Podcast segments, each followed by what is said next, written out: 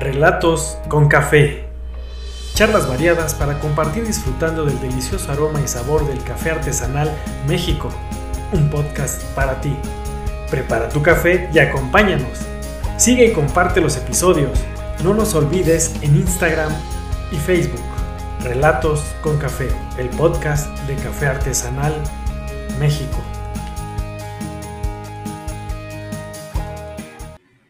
Y aquí estamos en Relatos con Café, el podcast de Café Artesanal México.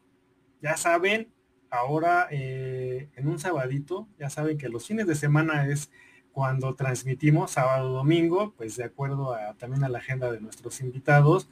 Y me da mucho gusto que compartamos de nuevo este momento virtual y este espacio eh, y que ya sabes que lo puedes eh, repetir las veces que tú quieras el video o escucharnos también en la versión de audio eh, allí eh, vía Spotify. Recuerda, estamos en nuestras redes sociales como Café Artesanal México en Instagram, en Facebook y Café Artesanal México Radio en Spotify. Si no tienes Spotify, pues ya sabes, es una aplicación de audio, de música, de podcast y es gratuita, tiene la versión, digamos, eh, de paga, pero puedes utilizar la versión libre y nos puedes escuchar allí con todos nuestros contenidos, en este caso eh, respectivos al podcast y también tenemos playlist eh, de audios para que si te gusta alguna la puedes utilizar como tu soundtrack del día o del fin de semana y la puedes compartir. tenemos de diferentes tipos y bueno, eh, en algún momento estaremos eh, colgando más playlists eh, de acuerdo a algunas peticiones y gustos musicales, porque bueno, recuerden que aquí en Café Artesanal México también nos gusta la música. Y bien, ahora pues vamos a dar paso a este episodio que de verdad va a estar muy, muy interesante como todos pero aquí, bueno, es el episodio número 44 y vamos a hablar de neumología y padecimientos mundiales, pero también vamos a hablar de cómo las personas eh, nos distraemos, eh, tenemos pasatiempos y que si a veces tenemos eh, alguna profesión u ocupación que nos demanda mucha energía, mucho tiempo, pues también buscamos esos espacios pues para generar, digamos, ese equilibrio en la vida personal y profesional, que es lo que le da pues esa pimienta para la vida. Entonces, en este caso, para no hacerla más de emoción, y antes de brindar con mi, mi tacita de café, la acostumbrada, recuerda que es uno de los requisitos para estar aquí, eh, que te traigas tu taza de café de volada o de tu bebida favorita, si no te gusta el café, no importa, aquí todos son bienvenidos. Y ahora sí, vamos a pasar con el doctor Ricardo González, que es nuestro invitadazo en este episodio número 44 de Relatos con Café. Bienvenido, doctor Ricardo, ¿cómo estás? Hola, ¿qué tal? Bien, bien. Hombre, pues muchísimas gracias por la invitación. ¿eh? La verdad, eh, es muy grato que me hayas invitado, sobre todo para hablar de todo un poco, ¿no? Como que salir de esa, de esa monotonía, ¿no? De las pláticas de la medicina un poco, ¿no? Claro, eh, de esa rutina que nos envuelve en los trabajos y que ahora, bueno, la, la, profesión médica, como algunas otras, bueno, están como que de moda, ¿no? Series de televisión desde antes. claro. Y bueno, con esta cuestión que todos conocemos, pues igual, ¿no? Entonces, pues tampoco se trata de, de así que de acatarrar al invitado, sino todo lo contrario. Platícanos un poco de ti, pero antes, antes de platicar, Ricardo, pues ya sabes, tenemos que hacer el saludo oficial de aquí. Salud. Salud, saludcita. Mm. Qué mejor lugar, ¿no? Para echar cafecito. Exacto. Una, una mesa aquí en Café Artesanal México. Y pues ahora sí platícanos un poco de ti para que la gente te conozca como persona. Bien, pues mi nombre es Ricardo Enrique González Rosas. Eh, soy médico cirujano y partero. Eh, tengo la especialidad en pediatría y también tengo la subespecialidad en neumología pediátrica. Eh, aparte de, estar bien inmiscuido en el área médica, pues también una de mis pasiones, como bien aquí el, el podcast lo lleva el nombre, amo el café, me encanta el café. Yo creo que es una parte que, que es esencial, independientemente que sea médico. Yo creo que para todas las profesiones es esencial, es, es esencial ese cafecito, ese café que nos acompaña en las mañanas para despertar con toda la actitud, ¿no? Que bien por ahí dice, ¿no? Un café reinicia el, día, ¿no? Totalmente. Entonces, me gusta mucho. Eh, yo tomo café de, grano totalmente tengo mis aditamentos, o sea, tengo mi, moledora, tengo, eh, sí soy un coffee lover totalmente, tengo como cuatro este, cafeteras, tengo una especial para hacer el espresso, tengo otra cafetera normal y tengo una cafetera este, también para hacer capuchinos y eso, y tengo una artesanal, una cafetera artesanal que me regalaron ahí en un viaje que hice en la Sierra Tarahumara para prestar mi servicio como médico, precisamente como médico pediatra. Wow, pues a propósito que también están de moda esos que no quieren ir a chambear a otros lados, ¿verdad? esas esas generaciones nuevas, a lo mejor no tan nuevas, que se rehusan a dejar las comodidades y aprender de verdad en, el campo, ¿no? Pero digamos, en el campo me refiero a la operación, en, en esos lugares donde pues yo creo que hay muchas experiencias y qué bueno, la verdad me da mucho gusto encontrarme con un este, amante del café porque a nosotros, o sea, no solo es el gusto de tomar el café, el rito de quizá vas a oler antes el aroma, de beber la taza y todo, sino es la preparación. Los métodos de extracción que te da un gusto enorme, el conseguirlos, el buscarlos, el saber cómo se usan, para qué son, y encontrar el café de grano que más nos gusta y, cómo se comporta, que se va de un molido diferente de acuerdo a ese método de extracción. Y ahí va uno, ¿no? Se encuentra uno con otra cosa y a mí en lo personal luego a veces me pasa que eh, digo, ah, hoy voy a usar, no sé, la cafetera italiana, ¿no? Ya la estoy usando. Ya me duro una semana o 15 días y de repente, no, ahora la francesa y así, y así te vas, ¿no? Y sí va, le va dando un toque diferente al, café. Pero a ver, platícanos cómo es que, digo, muchas profesiones pues son como que eh, tienen como emblema el café, ¿no? O sea, los médicos, arquitectos, contadores, ¿no? O sea, el caballito de la tarde, de la mañana, eh, muchas personas, los creativos también. ¿Cómo es que entras a este mundo del café de grano ahí sí, confiésanos si empezaste con el café soluble, aquí no, aquí no le, aquí no vamos a, este, hacer menos a nadie, porque pues, seguramente has de tener o alguna vez tuviste de ese café soluble en casa, ¿no? Digo, no está mal, digo, pues es, hasta cultural, ¿no?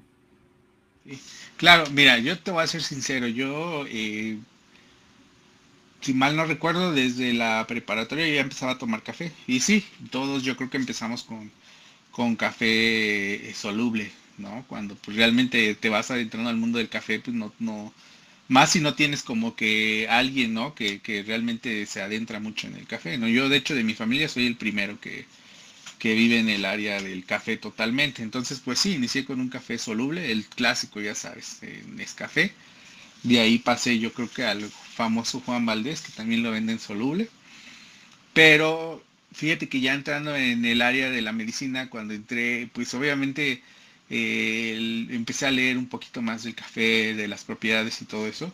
Y pues realmente para que tuviera un verdadero efecto en, el sentido de tener más, eh, estar más activo, más despierto y todo eso, eh, fui probando el café de grano. O sea, me fui adentrando más. Obviamente cero azúcar. O sea, sí al inicio te voy a ser sincero ya sabes, le echaba el, típico esplenda, inclusive hasta la azúcar morena, pero la verdad, entrando al café de grano, ¡pum! eso bye. O sea, yo no uso ni, ni azúcar, ni sustitutos de crema, nada, nada. O sea, yo me tomo mi café solo.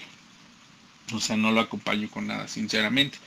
Entonces, ya desde el área de la medicina, desde que entré a la universidad, me adentré totalmente de lleno al área del, del café de grano.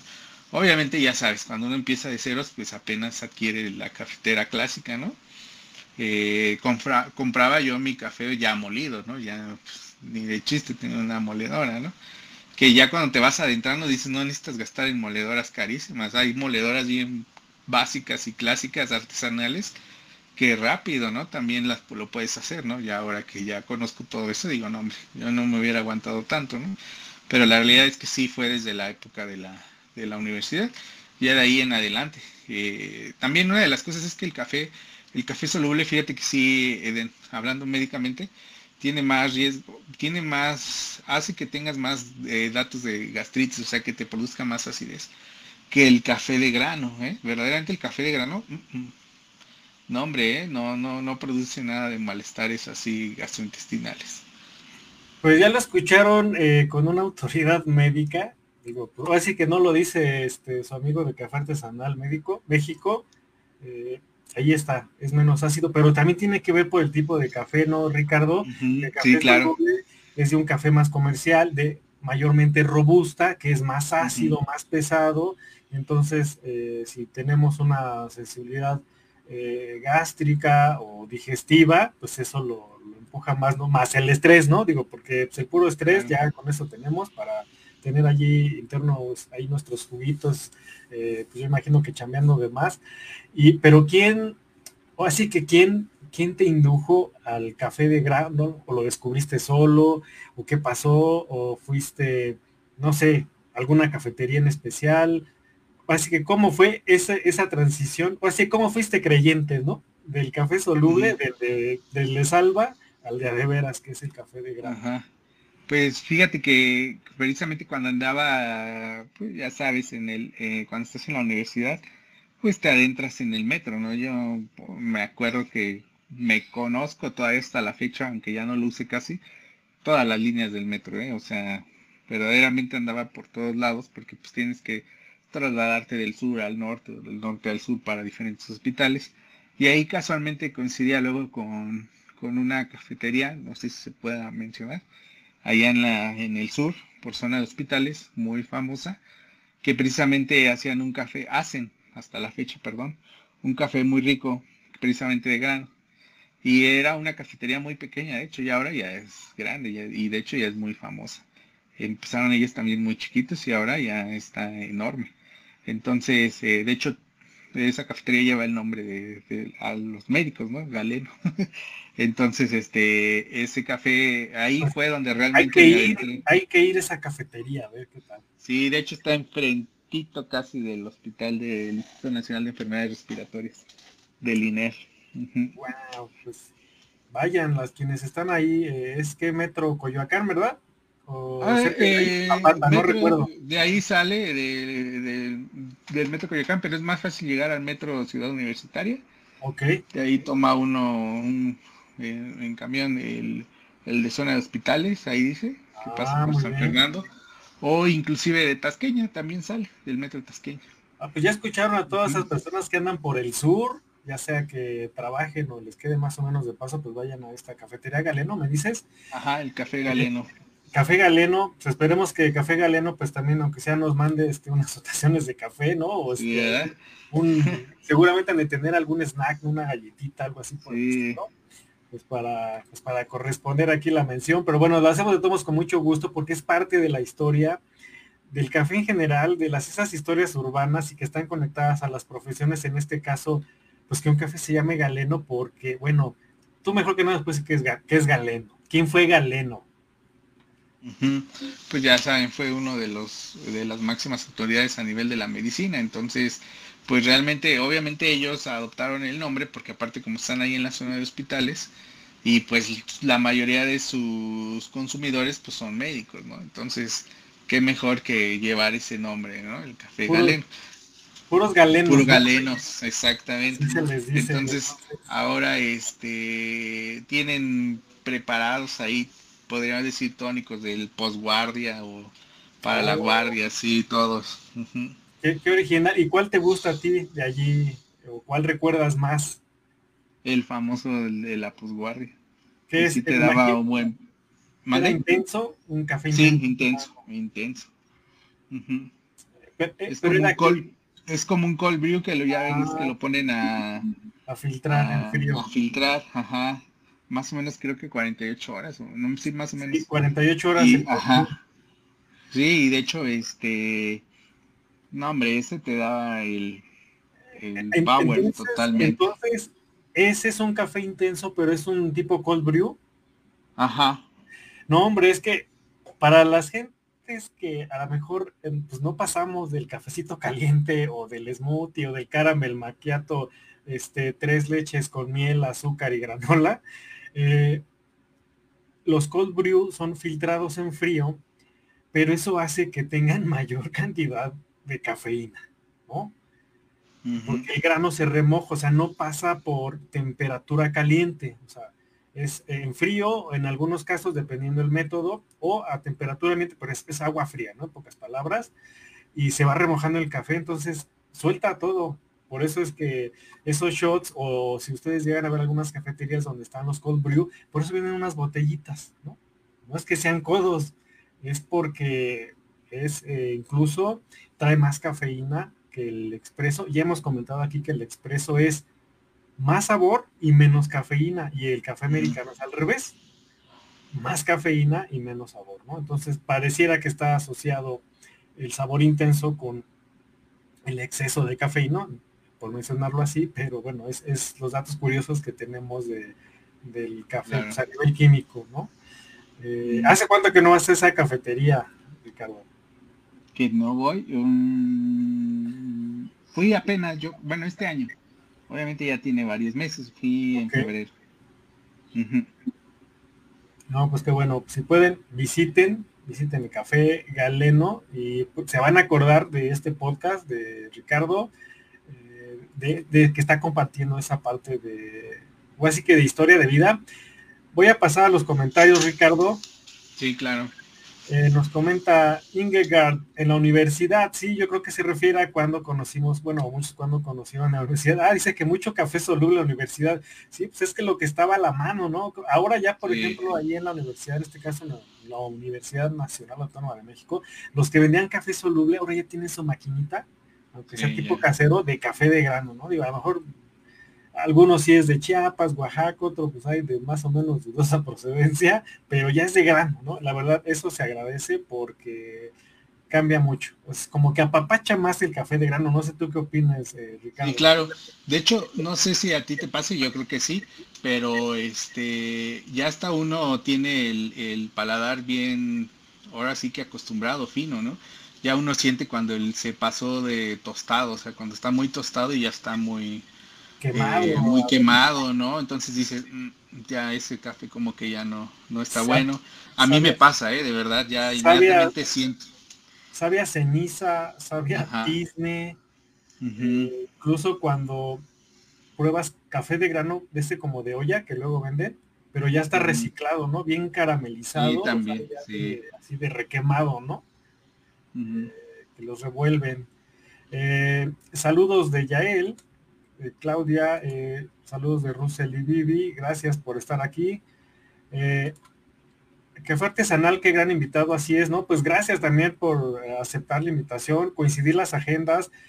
a veces sí, digamos, tratamos de hacer lo posible en, que se ajusten a ambas partes, pues para estar aquí echando el cafecito, digo, pues todos tenemos cosas que hacer y luego fines de semana, pues sabemos que son familiares, entonces pues tratamos de que también esto sea familiar y no se pierdan de, convivir con la familia, por supuesto.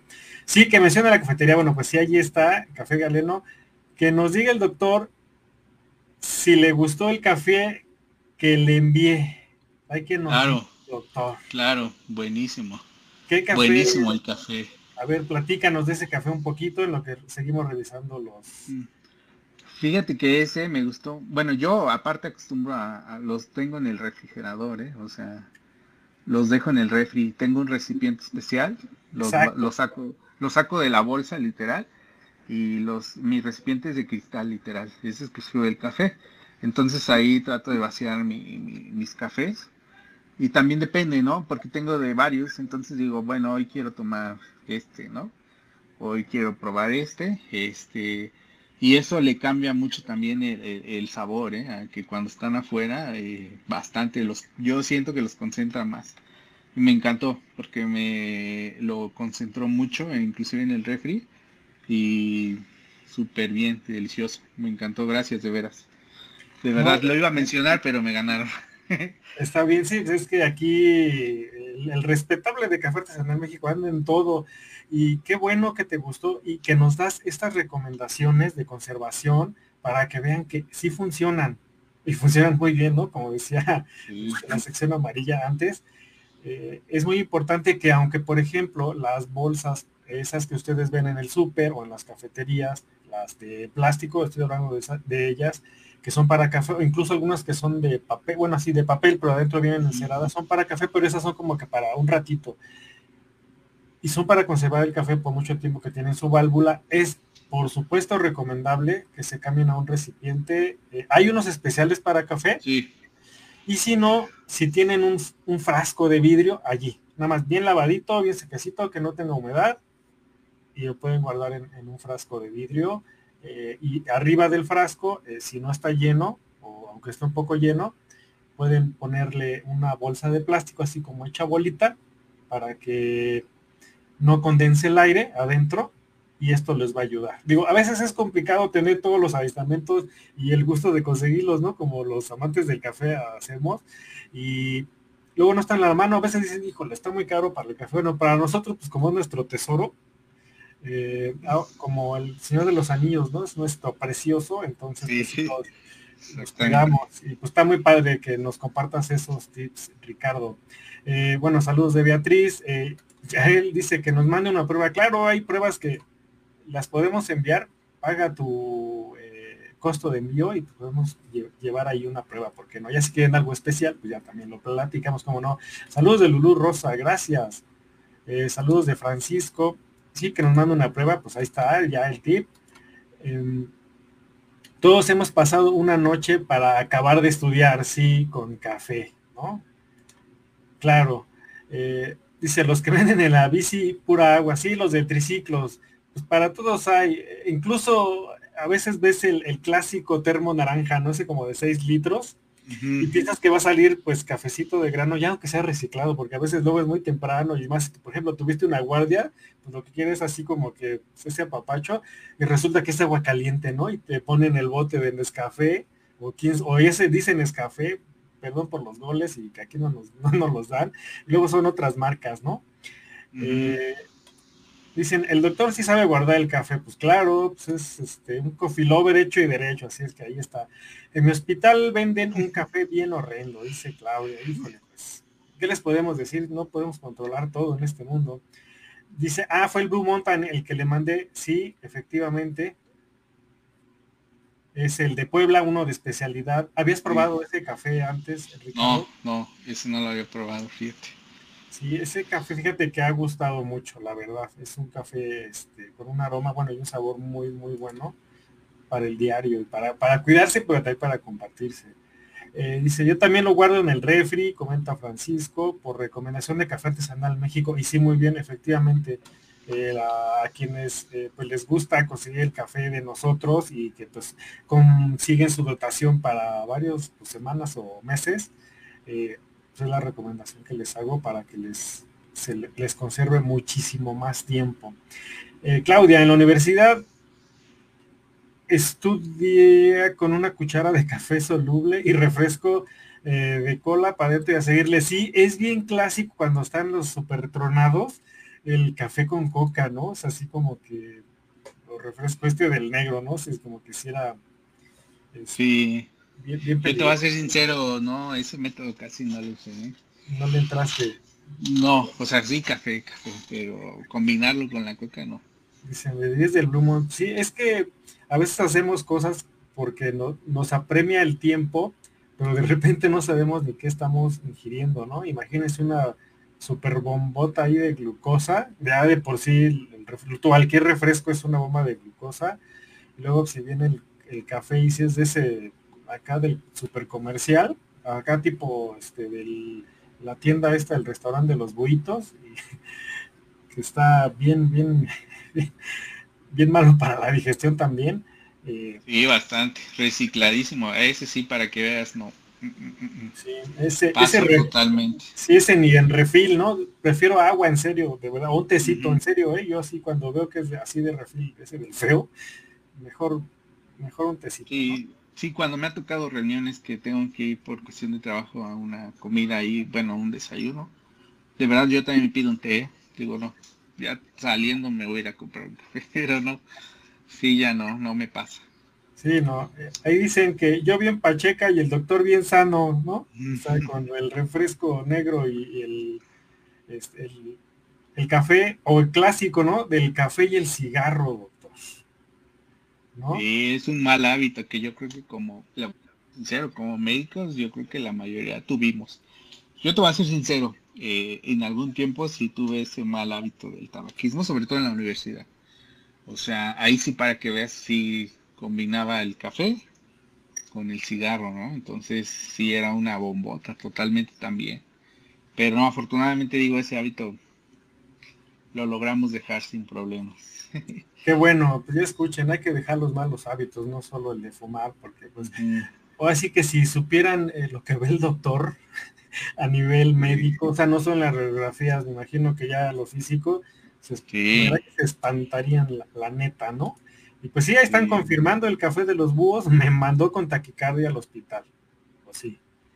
Eh, así que el estrés más reestresar a nuestras glándulas suprarrenales con eh, cafeína y no, doctor, ahora ya no es ni el café, ahora son las estas bebidas energéticas, ¿no? Que están peor.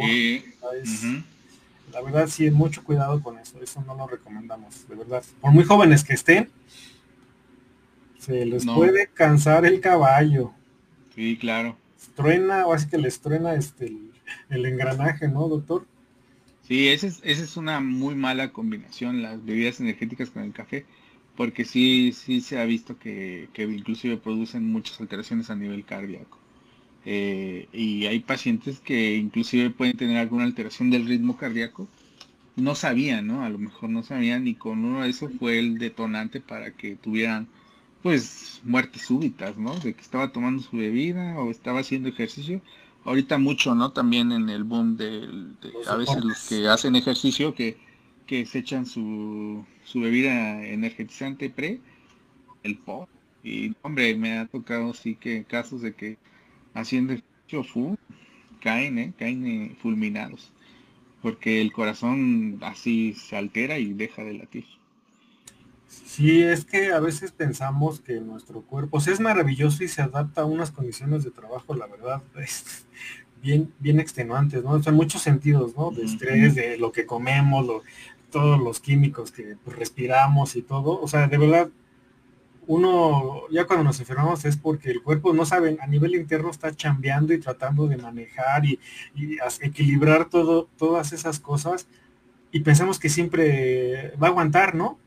Y si estamos más chavos y estamos en el, en el gym, pues pensamos que pues, nos queremos comer la lumbre a puños y venga y pues no me pasa nada y me dice, pero en una de esas, hasta el más, así que el más versado en deportes, al más atlético, pues no está exento de que, de que le falle, ¿no? O sea, el cuerpo paga factura y ese no avisa. O sea, ese cuando dice, mira, ahí está, es tanto, ¿no?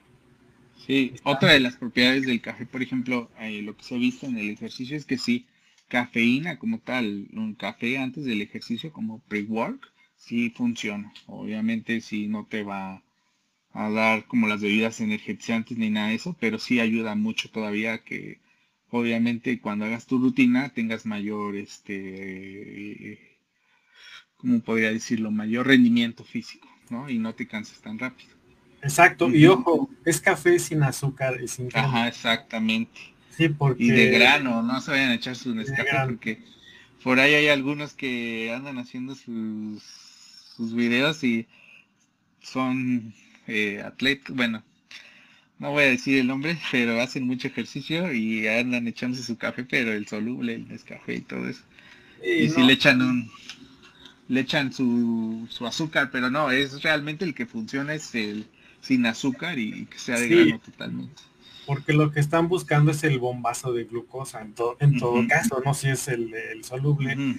Porque, fíjense, y esto sí se los puedo compartir porque aquí siempre nos gusta hablar desde la experiencia. Y esta parte que comentó el doctor de eh, consumir café de grano antes del ejercicio es muy cierto. Y sí funciona. Y también aquí hay un, algo bien importante. también depende de nuestros hábitos alimenticios. Mm. Eh, ¿Por qué? Si nuestro cuerpo está acostumbrado a que pues, lo metemos de, todo, pues a veces no vas a detectar esas diferencias cuando en este caso eh, bebes tu café y que, y que te sientes bien, porque dices, pues no siento nada, no siento nada, pues quieres más, quieres más, dices, no, esto no sirve, quiero una bebida energética, no, no va por allí. Yo les recomiendo que consulten eh, pues a, una, a un nutriólogo, nutrióloga, profesionales de la nutrición, porque ellos les van a hacer su régimen alimenticio, por supuesto, a la medida, les van a pedir antes sus respectivos exámenes químicos, ¿no? Pues para saber principalmente cómo andan de glucosa, presión y todo. Y existen muchos nutriólogos que ellos se especializan en alimentación para deportistas, aunque no seas el superatleta. Entonces ellos dicen, a ver, ¿Eres sedentario? Ah, pues tú necesitas, bueno, ejercicio, pero esta es tu alimentación porque eres sedentario y a lo mejor haces, no sé, el partido de fucho cada ocho días, ¿no? Ah, pues para que tú hagas lo de tu semana, te alimentes bien y vayas acumulando la energía y los nutrientes suficientes para tu actividad sedentaria más tu actividad de deporte de cada ocho días, ah, pues este es tu régimen, ¿no? Entonces, cuando ya, ya te acostumbras, incluso cuando consumes azúcar o otras cosas, eh, grasas o harinas, lo, resiente ya tu cuerpo porque dices que eso ya lo dejé. Entonces ahí es cuando te das cuenta eh, que sí es cierto que uno se va desintoxicando y que puede ser, se vuelve uno como que detectas. ¿A qué voy? Cuando te recomiendan hacer eh, tu shot de café, se recomienda más entre 15 minutos o media hora antes del ejercicio, igual así sin azúcar, Quizás las primeras veces no lo vas a notar, pero con el tiempo sí vas a notar que ese te va a dar un montón de energía y como siempre les decimos, siempre, siempre eh, consume tu café después de los alimentos. Eh, no desayunes café, o sea, puedes desayunar una galletita si andas de prisa y después tu café. Incluso hasta vas a ver que te sabe más rica la comida. Pero esa es, esa es la, recomendación, la recomendación que siempre hacemos. Nosotros no estamos prohibiendo eh, digamos, o u ocultando, ¿no? Algunos de los detalles que pudiera tener café en cierto tipo de personas. Eh, sino al contrario, decimos, sí consúmelo, pero eso es lo que te compartimos, ¿no? Entonces, recuerda, café en ayunas, ¿no? Porque sobreestimulamos las glándulas suprarrenales, más todo lo que tenemos de los sistemas, o sea, dales chance, o sea, de verdad, a lo mejor no te lo van a decir, pero cuando tú lo consumas después de los alimentos, tu cuerpo lo va a agradecer mucho. Entonces, ojo, si haces ejercicio, igual, es recomendable una, si no tienes problemas de glucosa, por supuesto, una frutita chiquita, o sea, unas dos, unas uritas o una manzana o algo antes de tu ejercicio. Y si no, pues quizá lo que te recomiende tu médico, que posiblemente sean carbohidratos de vegetal, ¿no? Eh, apio, eh, jícama, pepino, eso, y ya después tu shot de, de, café y vas a ver que con el tiempo vas a ir agarrando ese rendimiento de, del ejercicio. Entonces, pues muy buena observación, Ricardo. Y si aquí dicen, em, el café es 100% de grano, pues claro, el cuerpo es sabio, así es, es el que pues, es el que nos da de comer, ¿no? O sea, es con el que trabajamos, entonces pues, sí hay que, hay que cuidarlo. Eh, ¿qué, ¿Qué otra anécdota relacionada al café nos puedes compartir? Pues Fíjate que cuando eh, como pediatra yo hice mi servicio social en la Sierra Tarahumara. Me fui allá cuatro meses. Entonces, pues realmente estar en la sierra es estar aislado de todo, ¿eh? No, o sea, nada de tecnología. ¿eh? Yo me acuerdo que llevaba mi computadora, unas películas, como unas 10 películas, porque pues internet nada más había en cierta zona del hospital porque yo vivía ahí adentro del hospital, ¿no? Entonces realmente yo me acuerdo que hasta los comerciales pues los escuchaba en el radio, o sea, yo me imaginaba cómo eran esos comerciales porque no los había visto, ¿no? Entonces ahí eh, ligando esto con el café, pues obviamente ahí sí era café 100% artesanal totalmente, ¿no? Porque era raro encontrar en la tienda el, si te venía un café de esos de los chiquitos, pero la verdad, sinceramente, ya casi nadie los consumía porque ahí tenían sus, sus moledoras de café artesanales. Inclusive este, tenían de esas eh, cafeteras artesanales que son como el, el, filtro, es como de manta. Eh, y literal era de madera, totalmente la cafetera. Entonces, todas las mañanas preparábamos ese cafecito en esas cafeteras, ¿no?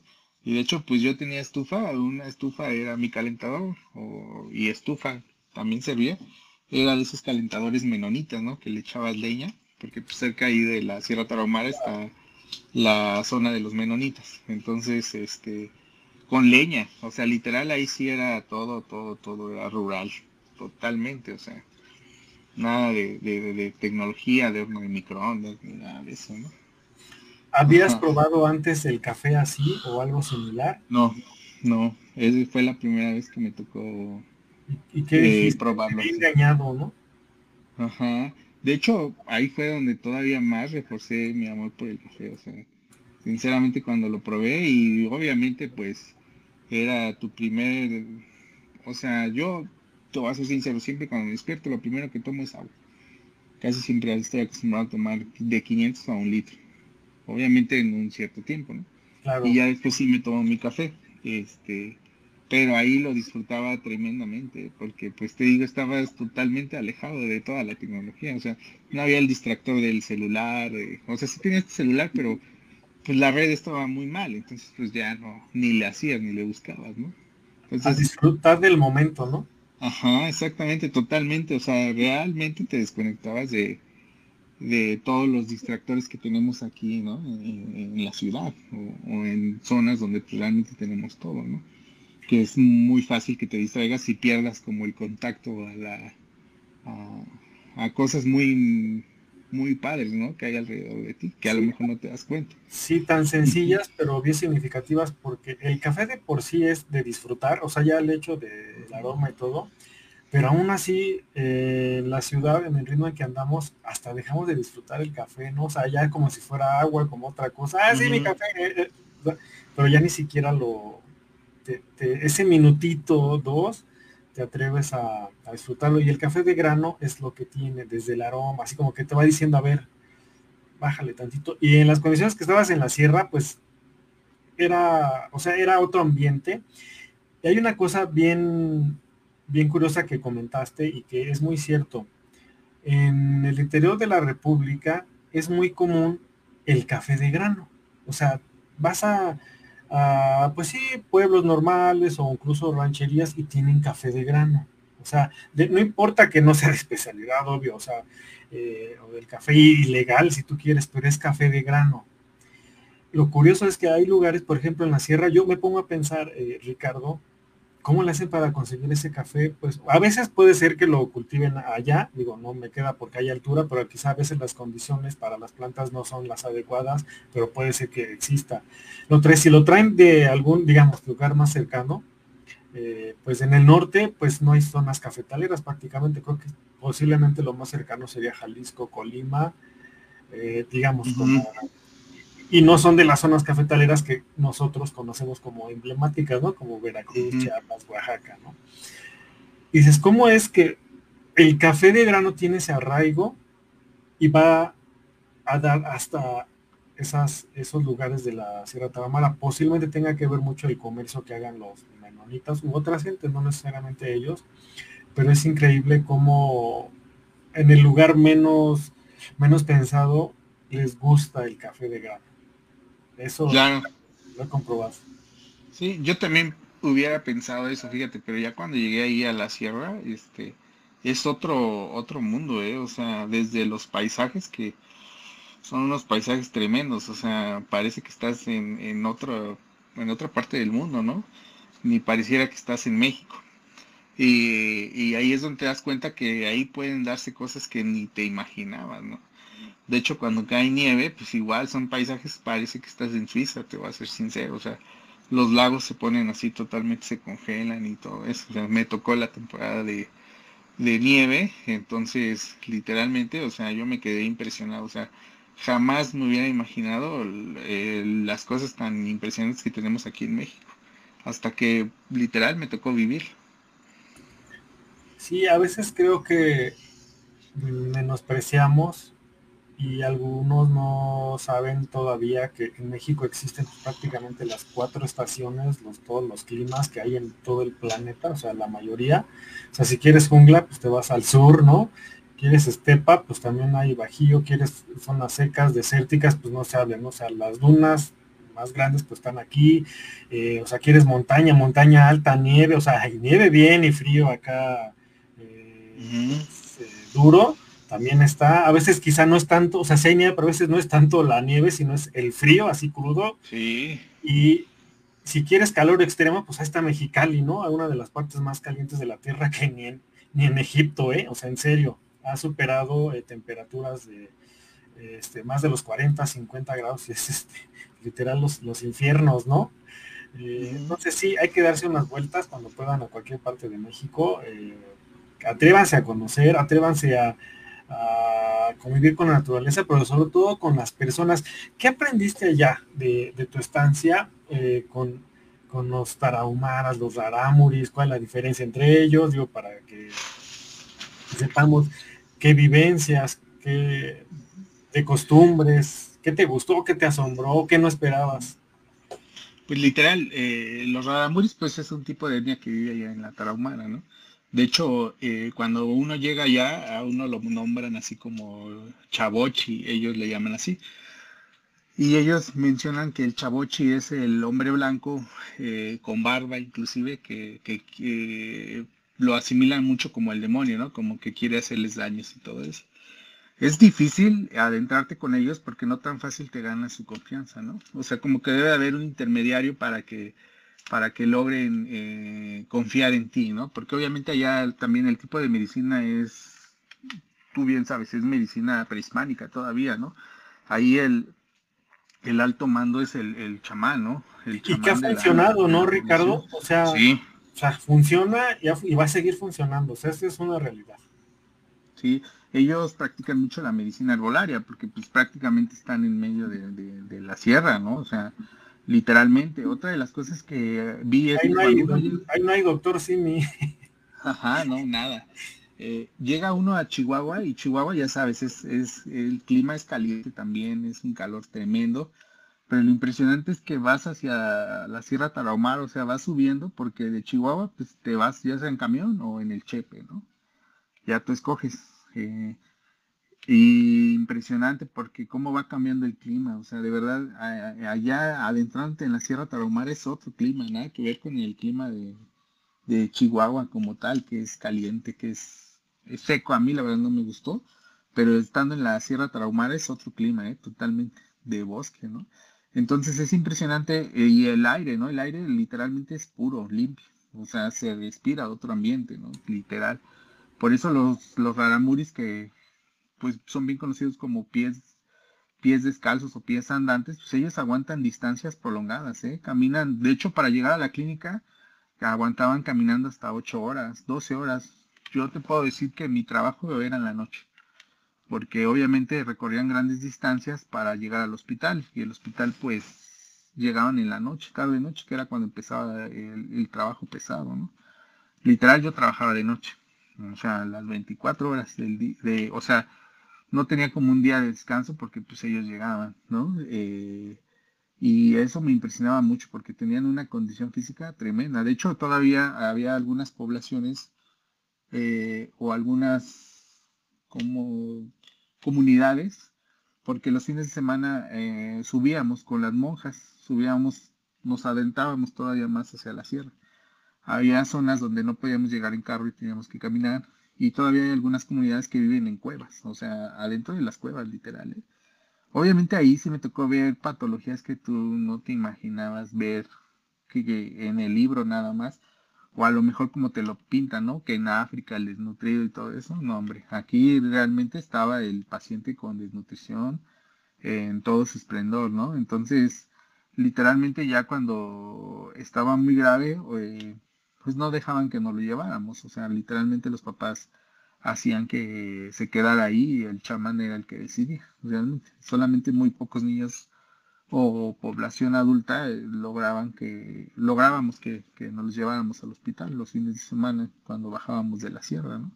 Pero sí era impresionante cómo todavía viven en cuevas, ¿eh? o sea, literal viven en cuevas.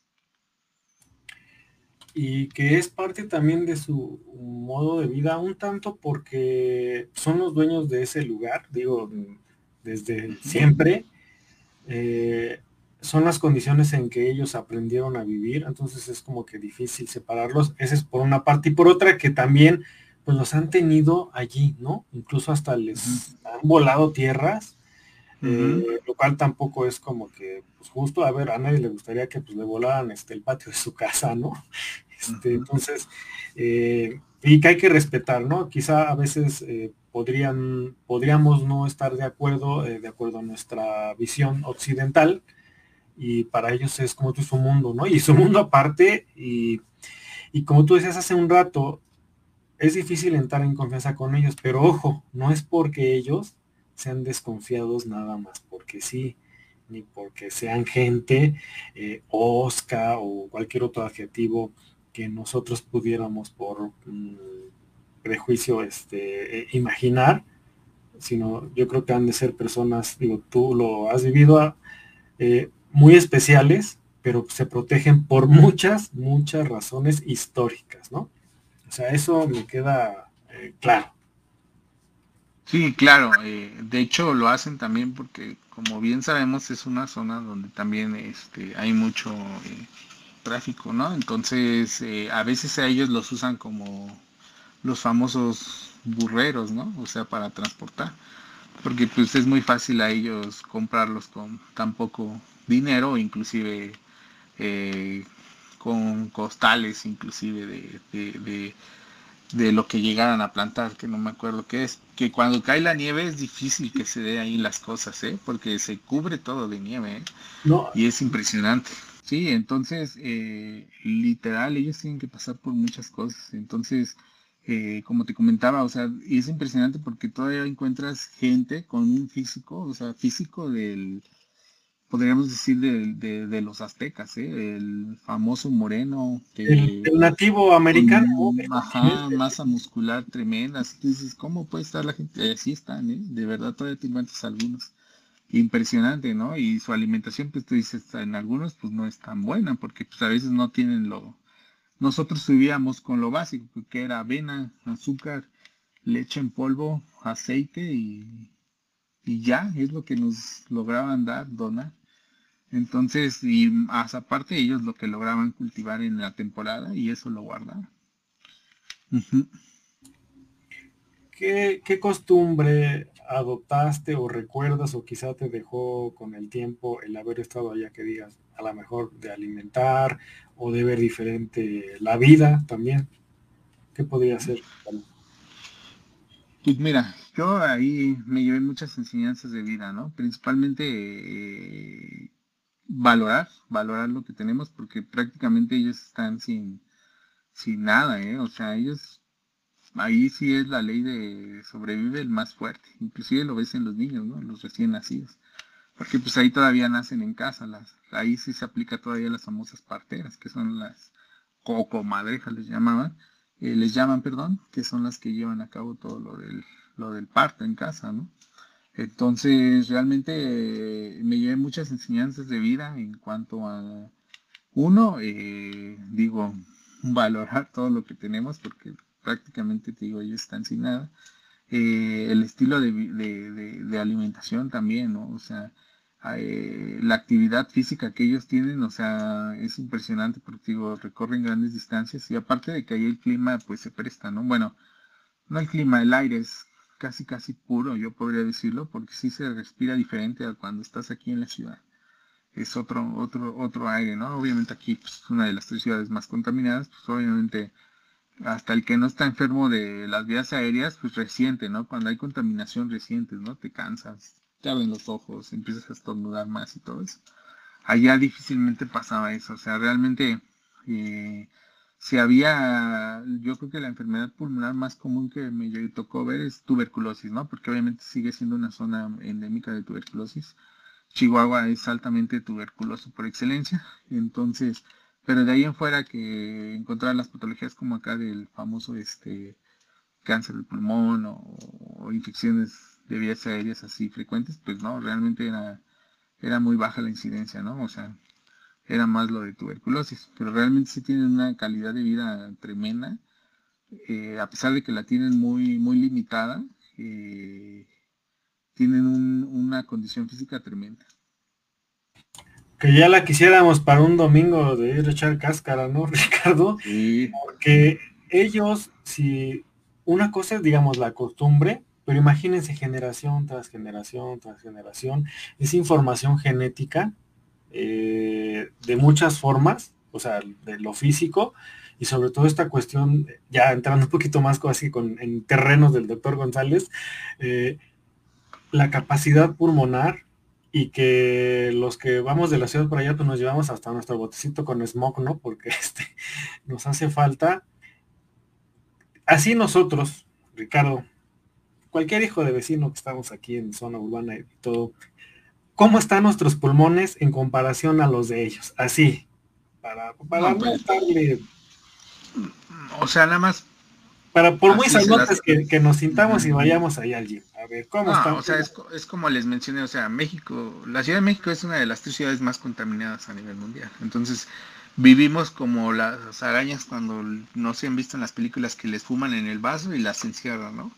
En el vaso con el humo, casi, casi así estamos, ¿no? Entonces, tenemos una gran afección pulmonar tremenda, ¿no? Eso, pues, obviamente cada vez nos va condicionando a que tengamos más patologías crónico-degenerativas hablando del aparato respiratorio, ¿no? A diferencia de ellos, pues, totalmente, yo creo que tiene una capacidad pulmonar al 100%, porque el aire, pues, para empezar es más puro y tienen otro estilo de vida totalmente al de nosotros. Y aparte esa capacidad pulmonar incrementada por los, los hábitos físicos, ¿no? O sea, no es lo mismo, digamos, eh, estar en un lugar puro, tener, digamos, el, el, ajetreo normal del campo, porque pues también no son, el, el campo es un trabajo muy duro. O sea, mis respetos porque pues de ahí comemos. Y ellos que pues igual no es campo campo, pero el hecho de caminar grandes trayectos desde pequeños, pues no es lo mismo sus pulmones de, de, ellos que, no sé, de hijos de atletas, ¿no? Porque es de generaciones. Entonces, imagínense eh, para qué están ellos adaptados, ¿no? Finalmente es selección natural, evolución, eh, y creo que eso es algo bien, bien importante.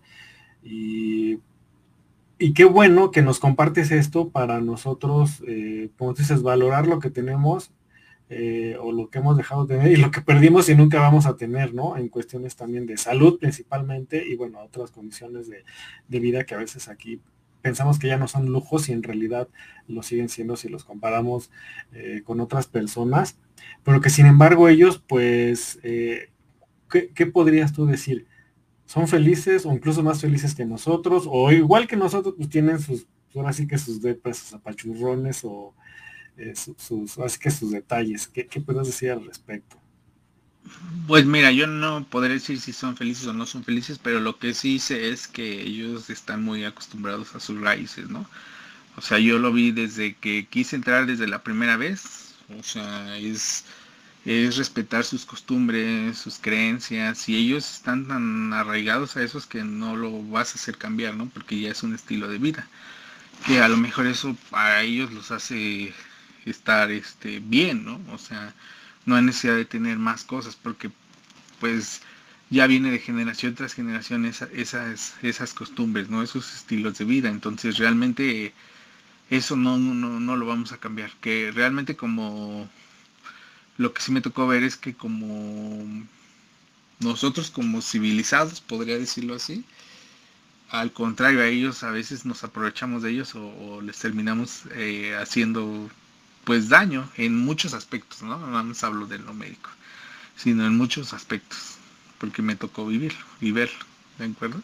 Porque como dices, son obligados a, trabajos que no son nada agradables, se los llevan a otros lados, los separan de sus familias, entonces sí es, son situaciones muy, muy críticas que pues, realmente no se cuentan, ¿no? O sea, a mí me tocó vivir la famosa, en ese tiempo cuando me fui fue lo de la famosa cruzada contra el hambre, ¿no? Que por cierto ya liberaron a la que tenía todo eso, este, pues ahí realmente no había nada de cruzada contra el hambre, o sea, era al contrario. Un engaño. Ajá, al contrario, o sea, ahí vi, me tocó ver que pues no había nada de cruzada contra el hambre, ahí estaba, estaba crítico.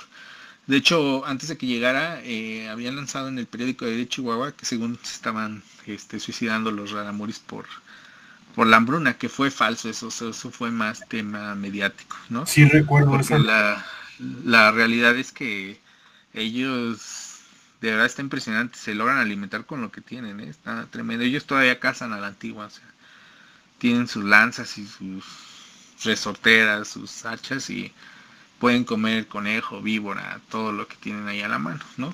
Ahora, en cuanto al agua, pues ellos comparten los, los pozos, porque ahí todavía es de pozos, ¿no? Un pozo da agua hacia diferentes comunidades, ¿no? Ahí el único riesgo es que como los baños son este son pozos todavía los baños, pues algunos de los ríos llegan a contaminar.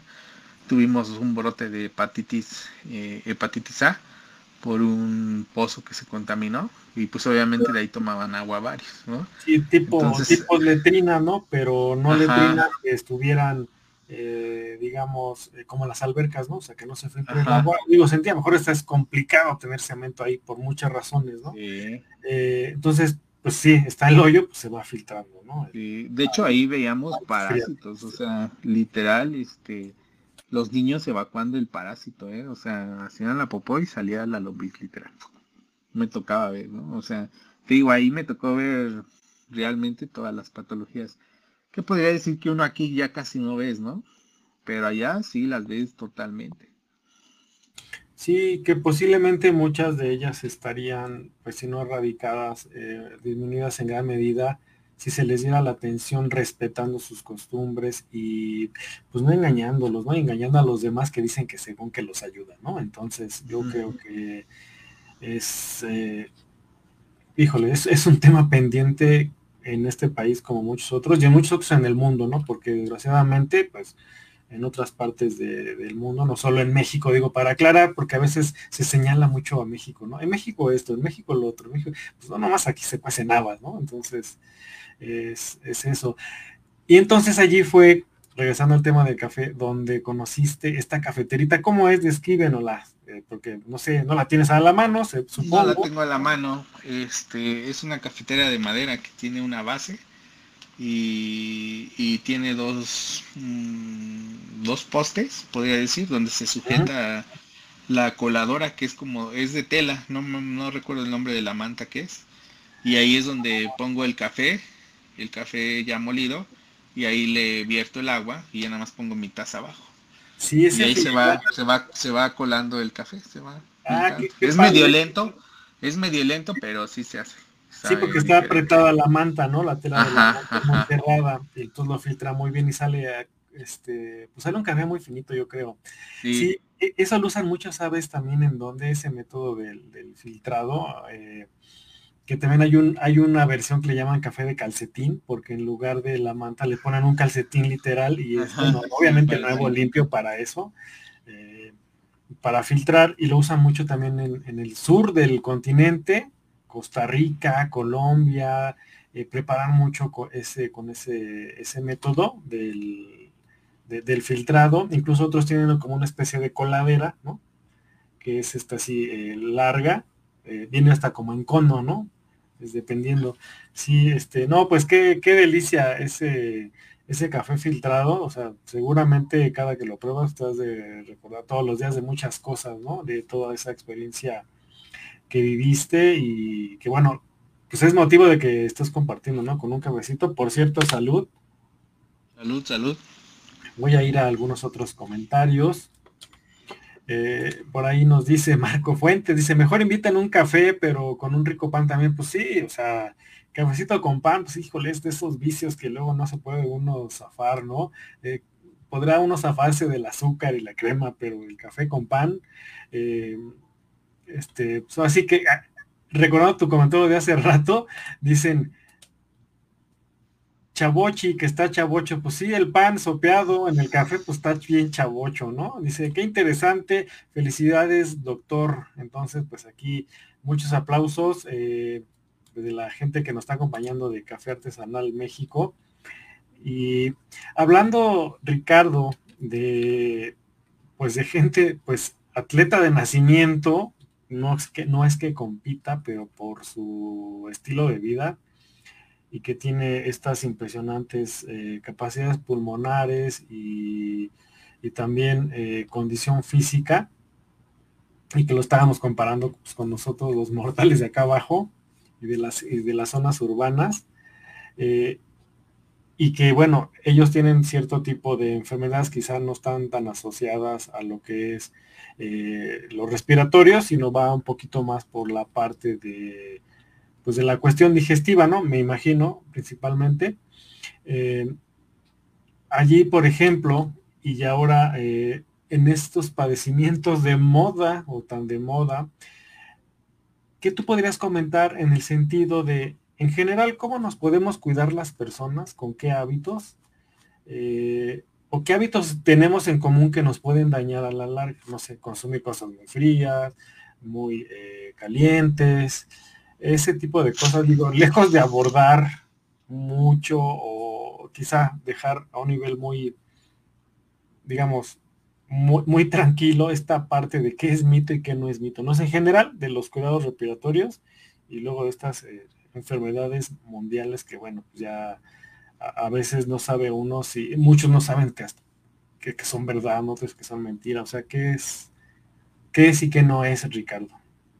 Claro, aquí yo creo que hay que ir aterrizando poco a poco el tema, ¿no? Porque yo creo que antes de que nos llegara esta pandemia del COVID, saliéndome un, poco del contexto del COVID, eh, ya estábamos viviendo una pandemia años atrás se nos venía avisando inclusive de lo que es la pandemia de la obesidad, ¿no? Que por ende la obesidad nos trae enfermedades crónico-degenerativas, como cuáles, las principales, ¿no? La diabetes. Oye, a propósito del café con pan, ¿no?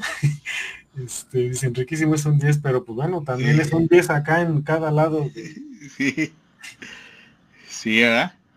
Sí, entonces te comentaba, o sea, la diabetes, ¿no? Es como uno de los principales asesinos silenciosos, ¿no? Otro asesino silencioso es la hipertensión, ¿no?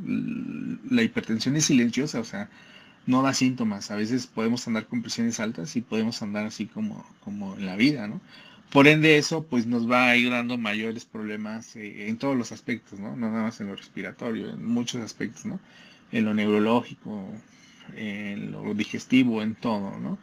Entonces ya es un problema que veníamos avanzando, ¿no? Se nos, se nos venía avisando, sobre todo aquí en México, ¿no? Aguas, aguas porque cada día está incrementando más tu, índice de obesidad en tus, en, tus pacientes, en todo eso, ¿no?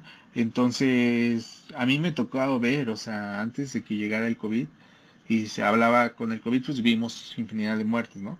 pero antes del COVID me tocaba ver inclusive en el hospital fines de semana donde podríamos decir que se fallecían inclusive hasta 10 pacientes en un solo turno por infarto agudo del miocardio, secundario a que tenían enfermedades de las grasas, del colesterol, triglicéridos, eh, descompensaciones por la diabetes, ¿no?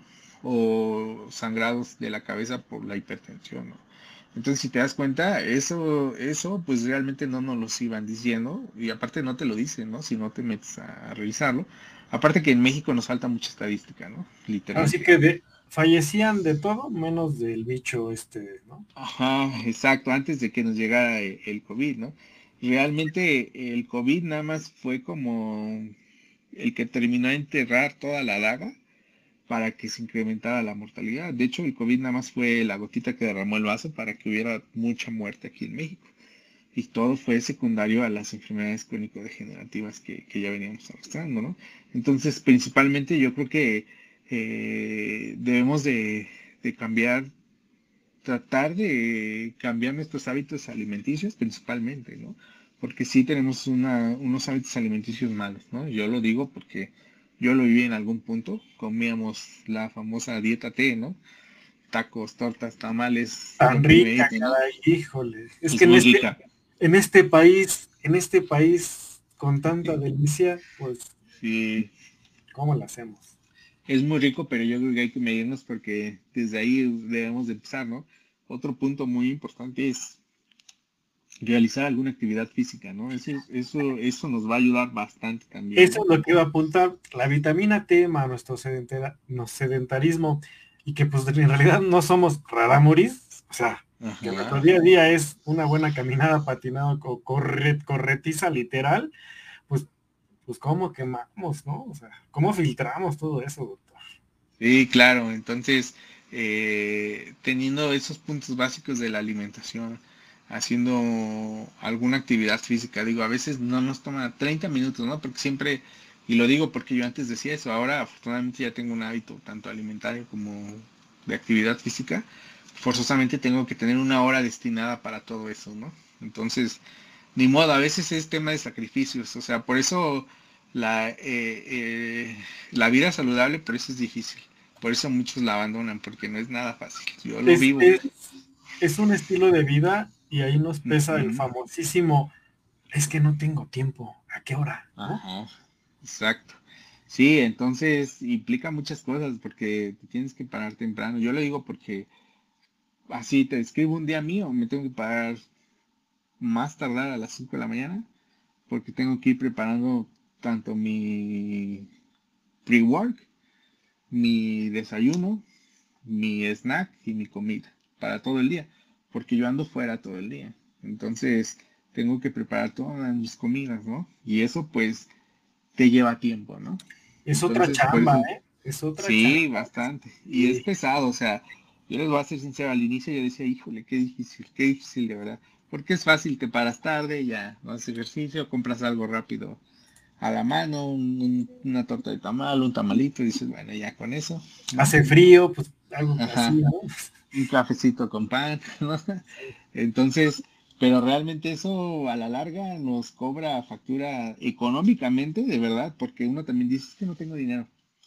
Pero de verdad a veces uno gasta más cuando ya está uno enfermo. Que eso, si haces recuento, lo vas, lo puedes gastar ahorita en prevenir todas esas enfermedades. ¿no? Sí, yo me da la impresión, posiblemente tú me, me afines un poco más, luego decimos, híjole, es que es muy cara una dieta, ¿no? Bien cara.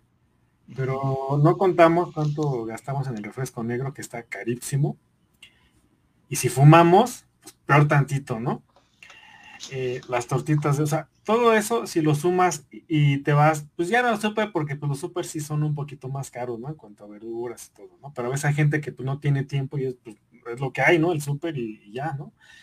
Eh, o si te queda cerca el tianguis, ¿no? De tu trabajo, el de los viernes, ¿no? En lugar de te echar acá los takeshis, pues igual a lo mejor este, compras algo de tu verdura y puedes comprar vegetales y frutas de temporada y si trasladas esos gastos que haces hormiga en otras cosas, en, cuestión de alimentación, sí se puede, eh, porque no es necesario también eh, adquirir estas, luego, luego los, profesionales de la nutrición les encanta meter unos alimentos bien exóticos, ¿no? Eh, carnes de búfalo y este, hierbas como arúgulas y luego ella, que o ese tipo de cosas, ¿no? O que las encuentras bien caras, ¿no? No es necesario, es lo que está a la mano, eh, es lo que nos, nos puede ayudar. Y en este caso, hablando de alimentación, Ricardo, ¿qué, qué alimentos eh, naturales nos recomiendas en cuanto a, no sé, vitaminas y minerales que nos pueden ayudar, para, no sé, para el pulmón, para respiración, para fortalecer el sistema inmunológico?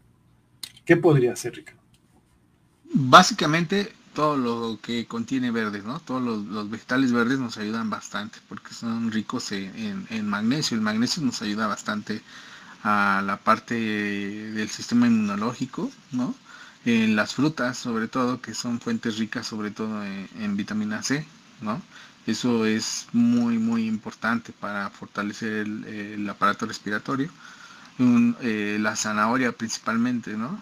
la vitamina, la vitamina A, que a veces la zanahoria le damos más, más importancia para la visión, pero no. Se ha visto que tiene más, eh, eh, más propiedades, ¿no? Tanto para lo neurológico también, tanto para lo de la vitamina A, juega un papel muy importante en el aparato respiratorio. Y en este caso, perdón que te interrumpa, de la zanahoria, eh, ¿el consumo es libre o si tenemos otro padecimiento también requerimos de... obviamente hay que, como siempre les he dicho, o sea, hay que, hay que ver, eh, cada paciente es distinto, ¿no? O sea, cada persona somos distintos y hay que ver precisamente que no tengas alguna comorbilidad de base, ¿no? Como diabetes, que ya sabes, con la diabetes pues cambia todo eso, ¿no? Porque no puedes consumir la misma cantidad de frutas o inclusive pues todas esas frutas que son muy dulces pues las tienes que omitir a veces, ¿no? En lo que te logras estabilizar y todo eso. Claro, sí, aquí es importante como que mencionarlo de pasadita, bueno, por porque pues no sabemos quién nos escucha y puede decir, ay, es que los doctores dije, no, o sea, sí, pero digamos, si tenemos una ser sanos en promedio, ¿no? Entonces no tenemos comorbilidades que, o algo crónico que vayamos arrastrando. Si lo sabemos, ¿no, doctor? En el mejor de los casos. Sí, sí, eso es muy importante, ¿no? Eh, hay que individualizarse, no, no, o sea, no es como para todos que tómate esto porque es para todos, ¿no? Como a veces lo hace, ¿no? El consejo de la vecina, la comadre o el de la farmacia, ¿no? Tómate este, este es muy bueno, ¿no? Cada paciente o bueno, cada individuo es, es diferente y, y, sí, obviamente viendo todo lo que trae de base de atrás, ¿no? Porque pues no vas a someter a un paciente que tiene una enfermedad eh, crónico-degenerativa a un estilo de alimentación que no le corresponde, ¿no? Por eso es muy importante. Un nutriólogo pues se va principalmente te va a hacer tu historia clínica y conforme a lo que él encuentre, como tú bien lo dijiste, si eres sedentario, si no eres sedentario, si tienes tanta actividad física o no, si tienes esta enfermedad o no, te va a adecuar la alimentación, ¿no? Sobre todo aquí, lo más importante, eh, siempre lo he dicho, un buen nutriólogo principalmente, más que limitarte, te va a enseñar a comer en porciones. Yo creo que eso es lo, lo principal que debemos de... Esto sí es para toda la población en general, sean diabéticos, hipertensos, sanos o no sanos, comer en, porciones, eso nos ayuda bastante y, quitarnos ese mito de que del, ayuno o de hacer pocas comidas, porque eso también nos da, nos afecta bastante, ¿no? Por eso es muy importante, como, como bien dices, ir con un nutriólogo. Y, el otro mito, tumbarlo, de que nos va a matar de hambre el nutriólogo. Al contrario, no, no nos para la boquita, ¿eh? O sea, si te ponen acá tus, tus, tus este, colaciones de hasta siete al día, de verdad, con hambre, de verdad no te, no te quedas. Y come rico, o sea, en general come rico, ¿no? quizá si no te acostumbraron a comer de todo, pues no, pues ahí sí hay un tema, ¿no? Pero en general come rico con, con los con las, sí. alimenticios, ¿no? de hecho yo como cinco veces al día y, yo antes decía, es que no tengo tiempo. Y más como médico, ¿no? ¿A qué hora si ni me siento? No tengo tiempo ni para sentarme. No, hombre, no hay necesidad de sentarte. Puedes en tu bolsita, puedes traer tu snack, ¿no? Lo que te toque, ¿no? Hoy me toca una porción de uvas, hoy me tocan 10 nueces, o hoy me toca pasas, o hoy me toca esto, ¿no? Entonces sí. No, totis, ojo, no totis, no galletas, ¿no? Porque pasitas con chocolate, ¿no? O, el, o este, los 200 gramos de pasitas. Y también hace rato que mencionaba los jugos, recordé algo. Eh, dicen, eh, es que los jugos son sanos, son saludables. ¿Y qué vamos? El medio litro, el litro de jugo, ¿no? De naranja, de zanahoria, o sea, son megabombas. Eso y un refresco negro es como que pues no hay ninguna diferencia más que el gas, ¿no? Claro, sí hay que tener mucho cuidado también eso con los jugos diarios o los famosos jugos verdes, ¿no? O los jugos para bajar de peso porque dicen, no, échale más piña, échale más naranja para que tenga más dulce, pues sí, te echan una bombota, ¿no? O sea, te tomas la glicemia y sale hasta el cielo, ¿no? Ah, en vez de beneficiarte, pues te estás dando en la torre. Sí, o sea, por eso es muy importante siempre estar de la mano de, de un, de un experto en, nutrición, ¿no? Que te va, te va a ir llevando, ¿no? Porque si uno empieza ahí a, hacer dietas raras con jugos y eso, pues sí, en vez de ayudarnos nos va a perjudicar. O el clásico de voy por mi cóctel de frutas, ya sabes, de este tamaño, o sea, de este vuelo, pero no conforme, pues, la miel, la granola, chantilly, este, y acá los chips, ¿no? De chocolate y todo eso. Ah, pero pues es que estoy comiendo sano. ah. Pero son vicios, ¿no? Que, que, se nos da esta como adicción al azúcar, ¿no? Sí, bastante. Pues sí, el azúcar es adictiva, entonces al inicio cuesta trabajo quitarla, ¿no? Pero ya una vez acostumbrante, la verdad, no tienen mayor problema. Voy a ver más comentarios, Ricardo. Eh, no, pues aquí ya, ya están diciendo, eh, de, ok, mejor la guajolota ya que sí como alternativa, ¿no? Saludable. O sea, no es que no se puedan comer, pero si, o así que si le van midiendo y hace ejercicio regular, sí, una guajolota a lo mejor una vez al mes, ¿no? O sea, tampoco es de que sea cada ocho días. Hoy clásico, no, pues el fin de semana me desbalago, ¿no? Es, es libre y este, no, pues ahí echamos a perder todo lo que hicimos en la semana. Eh, y por supuesto, también puedes consultarle a tu nutriólogo o nutrióloga qué puedes hacer para desbalagarte, si vas a una fiesta, o sea, ellos te van a ayudar, ¿no? Dicen, mira, porque lo saben, ¿no? O sea, y se dan cuenta, por mucho que les podamos decir si sigo el régimen o no, pues ellos se van a dar cuenta. Sacan sus, te pesan, ahora con su esa báscula que mide la masa muscular y todo, y el índice de grasa, luego sacan sus pincitas estas, este, como curvas para medirte los pliegues de la piel y pues ahí sí, este, pues de, dónde, ¿no, Ricardo? claro. Sí, entonces eh, eso sería como que lo que debemos de tomar en cuenta. Ahora, posiblemente algunas eh, personas tengan un poquito de duda de qué atiende la neumología, que, a qué nos podemos acercar a un neumólogo o neumóloga cuando sintamos que o sospechemos que.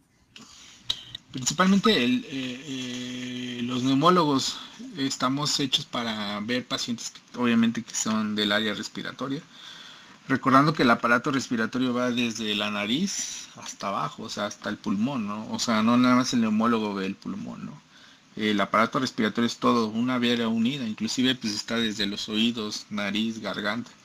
Por eso cuando estamos ante un proceso infeccioso respiratorio, pues el dolor de oído, la nariz tapada, la garganta, porque finalmente como todo está conectado, pues todo se inflama, ¿no? Entonces, principalmente vemos todo lo que son las afecciones respiratorias, desde infecciones, ¿vale? Que las principales, desde problemas de, de otras áreas, como las enfermedades reumatológicas, que son enfermedades del mismo cuerpo que se está autoatacando, y uno de los órganos principales de choque en esas enfermedades es el pulmón, ¿no? que da enfermedades intersticiales sobre todo.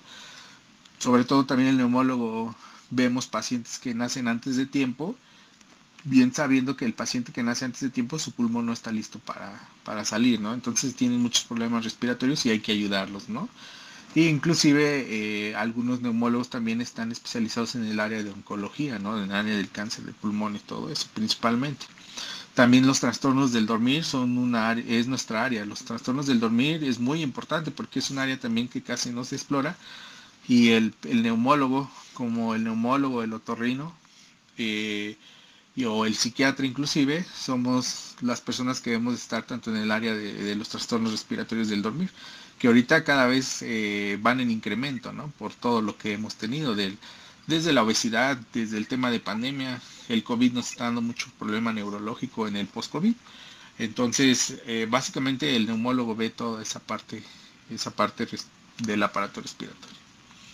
Creo que nos acabas de abrir los ojos en el sentido de que no nos imaginábamos conectar eh, los padecimientos del sueño con la cuestión de la neumología sí respiratorio porque bueno, pues respiramos, estamos estar vivos, o sea, es, algo mecánico que, que, o sea, no, no, no depende, no es a voluntad, es a lo que me refiero.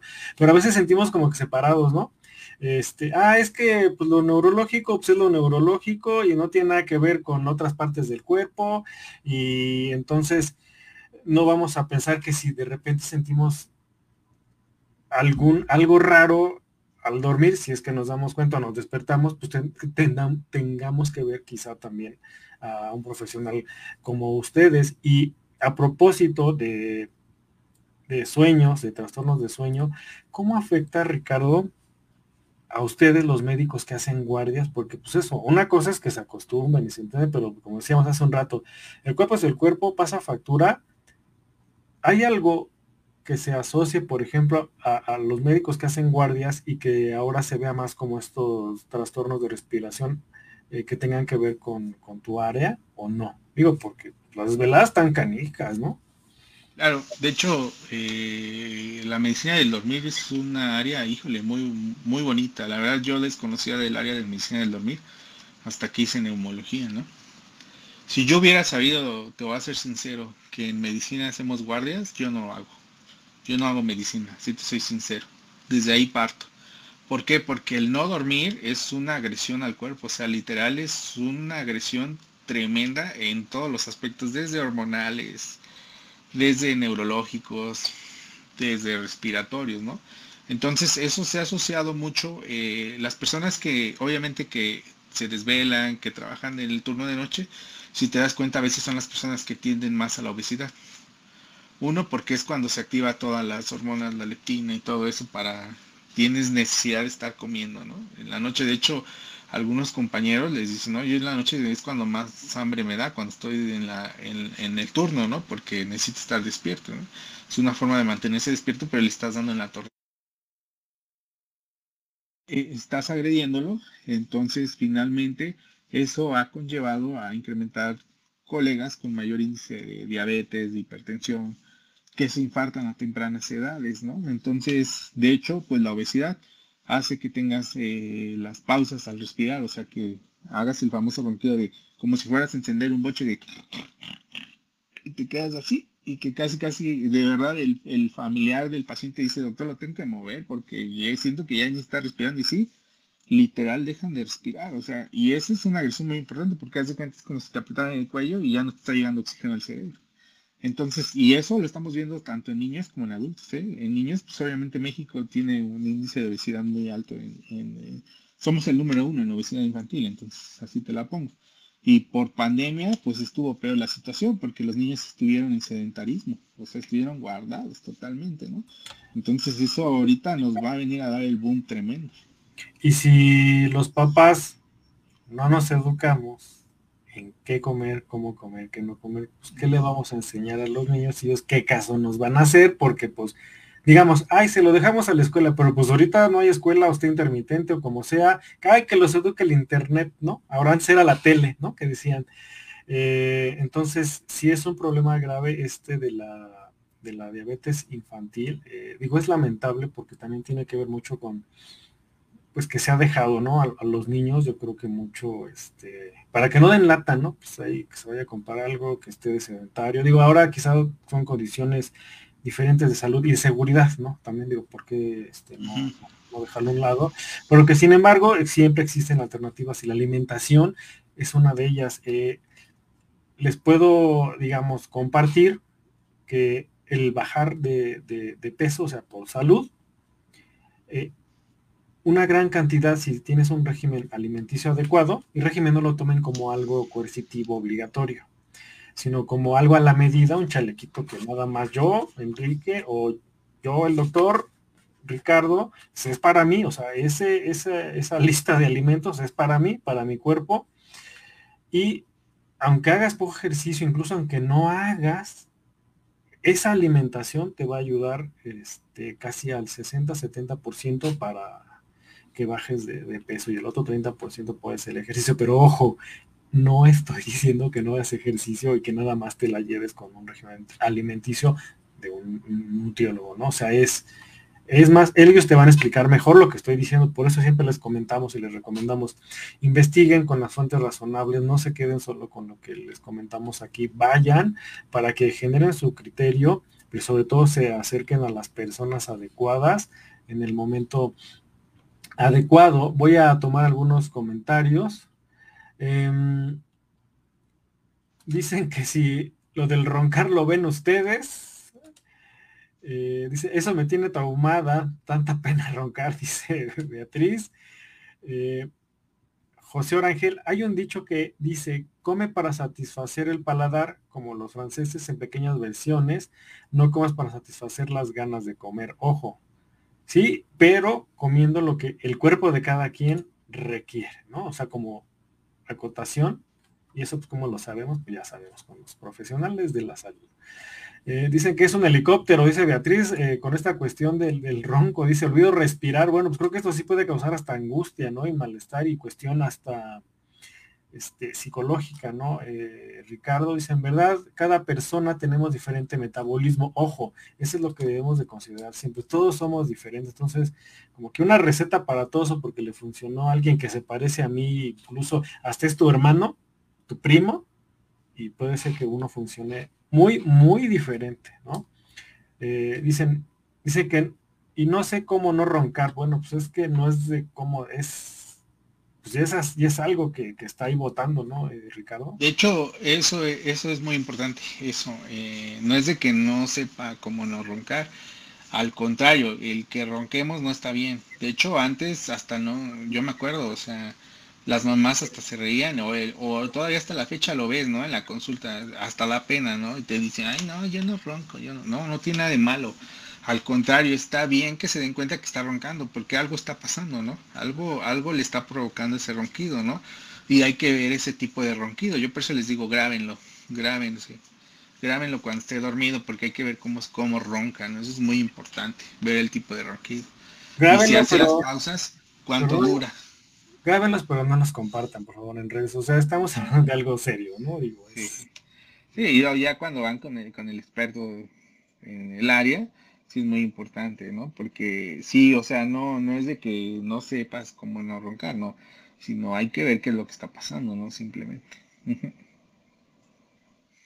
y en este tenor, ¿a qué le debemos de prestar atención? ¿A qué otras cosas, aparte de roncar? No sé, quizá algún silbidito, al toser, al hablar, al reír. Eh, ¿Qué podemos estar eh, como, ¿qué, puede ser como un síntoma que nosotros lo tomemos como, ah, pues es que siempre así he sido, ¿no? Y que, y que está asociado, relacionado con alguna enfermedad crónica, ¿no? O sea, a lo mejor ya nacimos así, ni nos dimos cuenta, ¿no?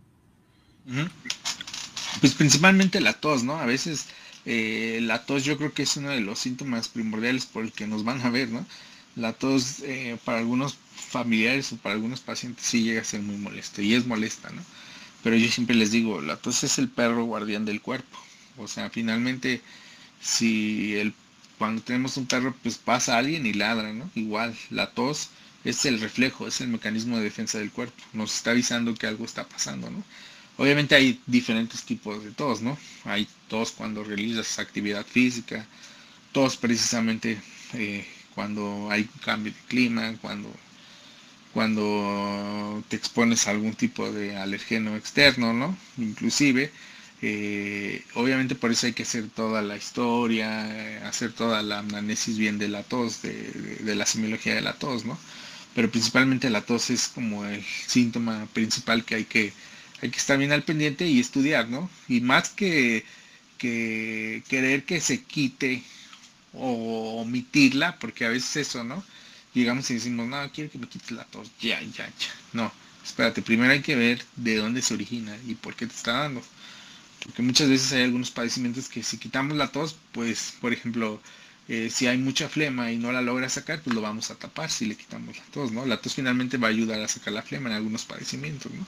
Entonces, por eso es muy importante acudir con el experto en el área respiratoria, porque muchas veces pues se van, se van este, complicando los pacientes y sobre todo los medicamentos que les llegan a recetar, ¿no? Otro importante pues es el, el, el, silbido, ¿no? Sobre todo cuando le silba al pecho, es muy importante. Cuando le silba, sobre todo cuando hacen alguna actividad física o inclusive estando en reposo, ¿no? Eso no está bien. O que tienen como un estridor, eh, un sonidito ahí en la garganta. eso también no está bien, eso es más común en los niños y en los adultos pues ya nos habla de alguna otra cuestión. ¿De acuerdo? Así es que ya escucharon, si uno le empieza a hacer de a todos, no lo dejemos. Al rato se me quita, ¿no, doctor? O un jarabito, unas pastillitas, eh, ahora pues sí tenemos un poco de pánico, ¿no? Con las cuestiones respiratorias porque sentimos que estos decimos, ay, es el bicho ese, ¿no?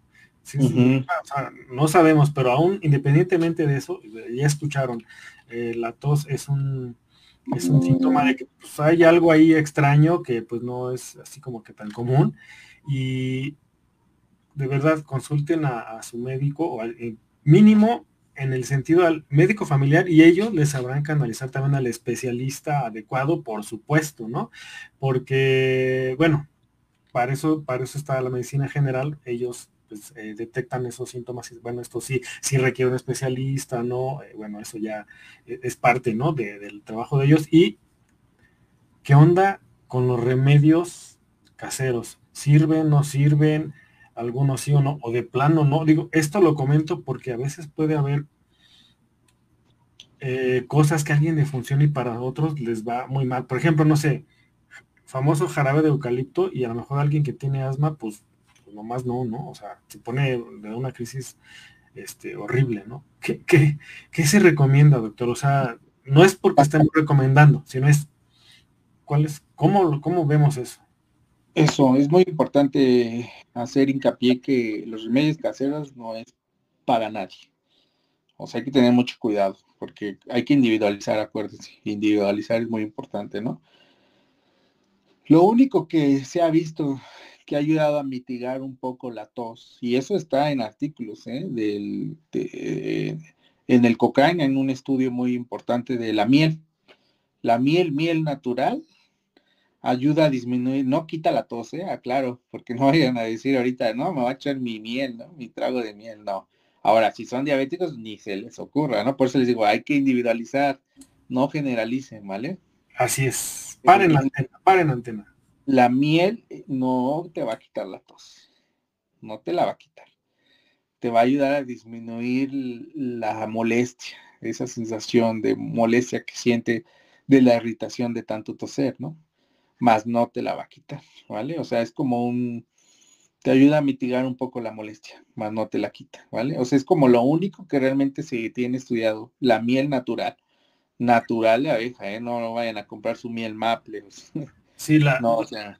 o, la adulterada que luego viene la miel con azúcar y ah. otras cosas. Este, luego ya ni es miel, ¿no? Entonces, porque la miel en realidad es un superalimento, tiene muchos nutrientes, pero ojo, quizá antes, hace miles de años, cuando la miel se podía consumir con mayor regularidad, la gente caminaba mucho, eh, pues no había transportes, ¿no? O sea, uno que más hace energías, pero ahora, o sea, miel y si consuma azúcar y tal, o sea, pues no. Sí hay que tener eh, mucha... Porque no es culpa de la miel, ¿estás de acuerdo, Ricardo? Claro.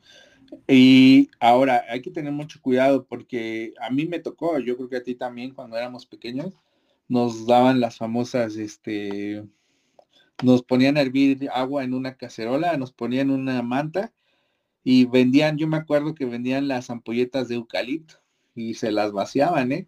Y te ponían a, oler todo el vapor del eucalipto. Error, error. Eso, eh, el eucalipto en ampolletas viene en una sustancia oleosa, grasosa. Entonces, esas mini partículas las llegábamos a inhalar. Digo, afortunadamente a nosotros no nos pasó nada, pero eso se ha asociado mucho a que da neumonías lipoideas. ¿Qué quiere decir eso?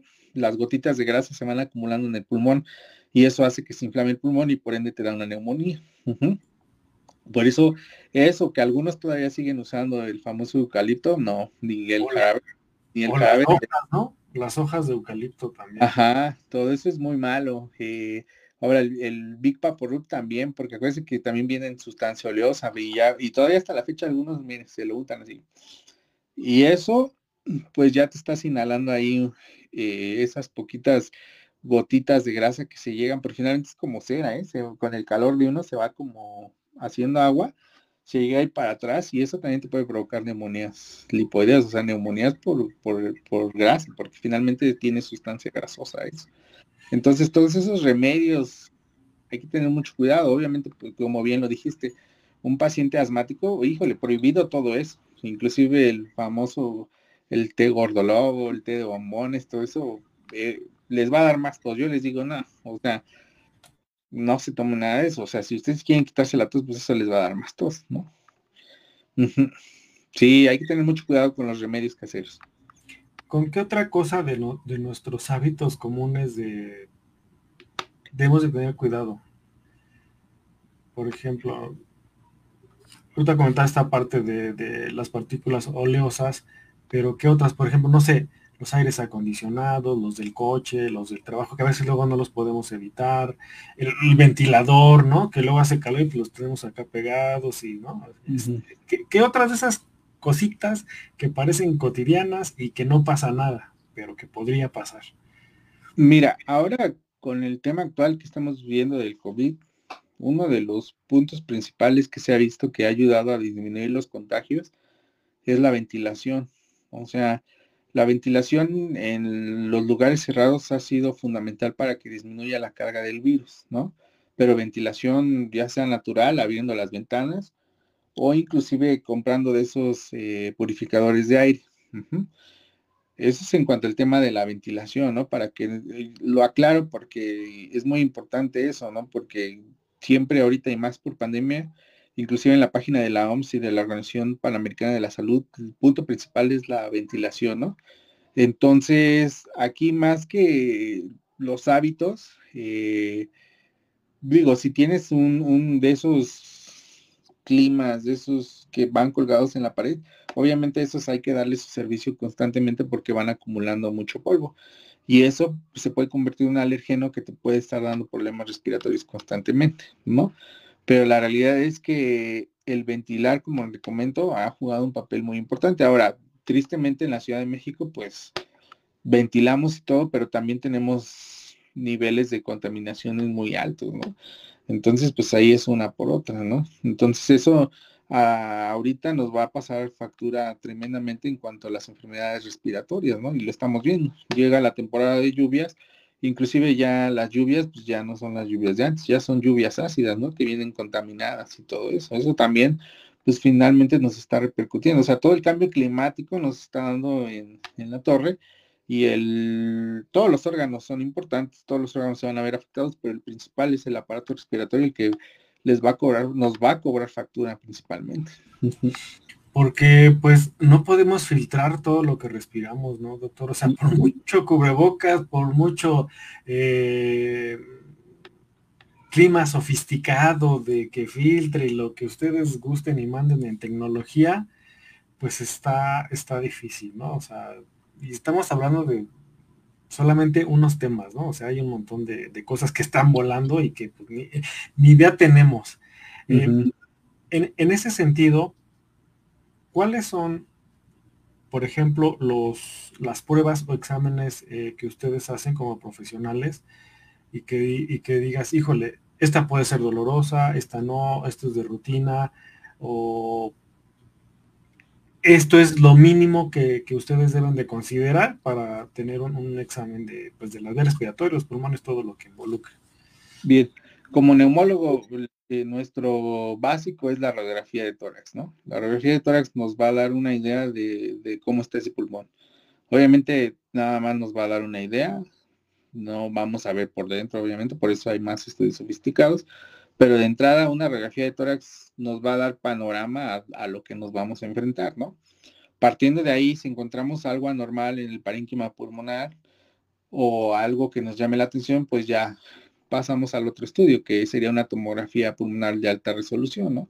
Donde vamos a ver los cortes del pulmón desde arriba hasta abajo, viendo cómo está todo ese parénquima pulmonar, ¿no? Obviamente, eh, dependiendo de la patología a la que nos enfrentemos, pues también están las pruebas de función respiratoria, ¿no? Donde nada más esas pruebas consiste en soplar, soplar. Obviamente no todos lo pueden hacer, ¿no?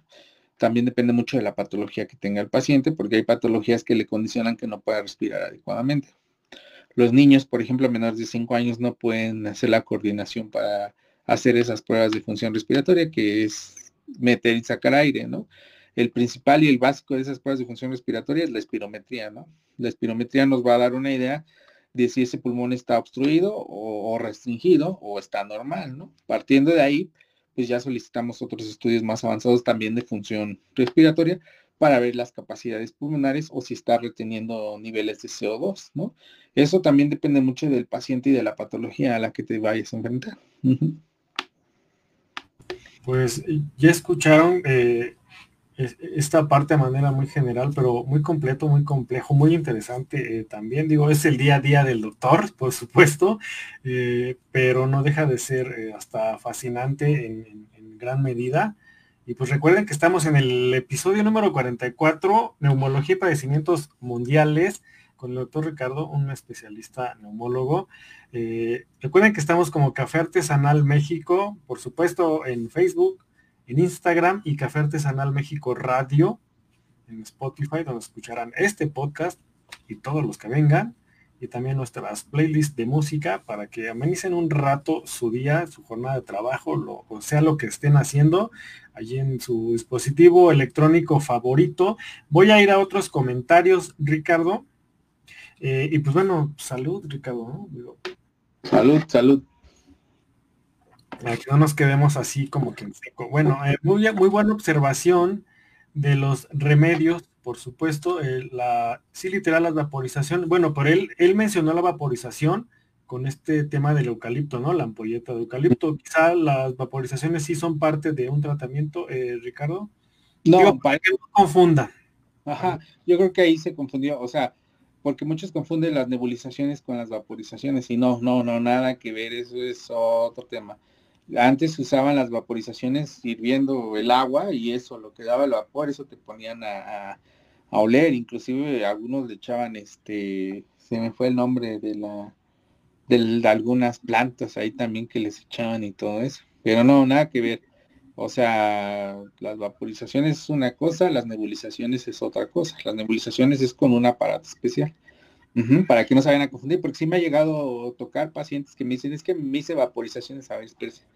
Y les digo, o sea, puse a hervir el agua, se tapó y se cubrió. Dice, no, con el aparato. Ah, no, eso son nebulizaciones, o sea, nada que ver. Y eso sí está supervisado por el médico o seguro ustedes. Y bueno, claro. es, otro tema. Digo, para para definir eh, este tema cotidiano tuyo, pero pues luego la gente nos confundimos, ¿no? Con las, pensamos que es lo mismo y luego podemos cometer un error, quizá no con nosotros, con un ser querido, ¿no? Este, sin querer, ¿no? Entonces, para que sí este, quede ahí como que la, la acotación. Y fíjate, como dato curioso, Ricardo, eh, eh, recordé, hablando de remedios y de herbolaria y de costumbres, cuando hace rato que platicábamos de los rarámuris, eh, uno de los, ojo, esto no es un remedio, nada más es un brevario cultural, es una acotación. El tabaco, como también eh, se usaba para otros rituales y este, no era así como del consumo ahora como lo tienen en Occidente, curiosamente el tabaco lo usaban como tratamiento para el asma, ¿no? Las, las vaporizaciones de, tabaco. No digo, esto es cultura, no lo hagan, solamente lo estoy comentando a propósito de. Eh, bueno, por ahí eh, asombros. Eh, si dicen que se usa desde hace mucho tiempo las vaporizaciones, me imagino que es a lo que están refiriendo. Doctor, gracias por sus recomendaciones, efectivamente. Y por supuesto, esto no es una consulta general, eh, es una plática, digamos, de sobremesa de café. Si ustedes quieren, eh,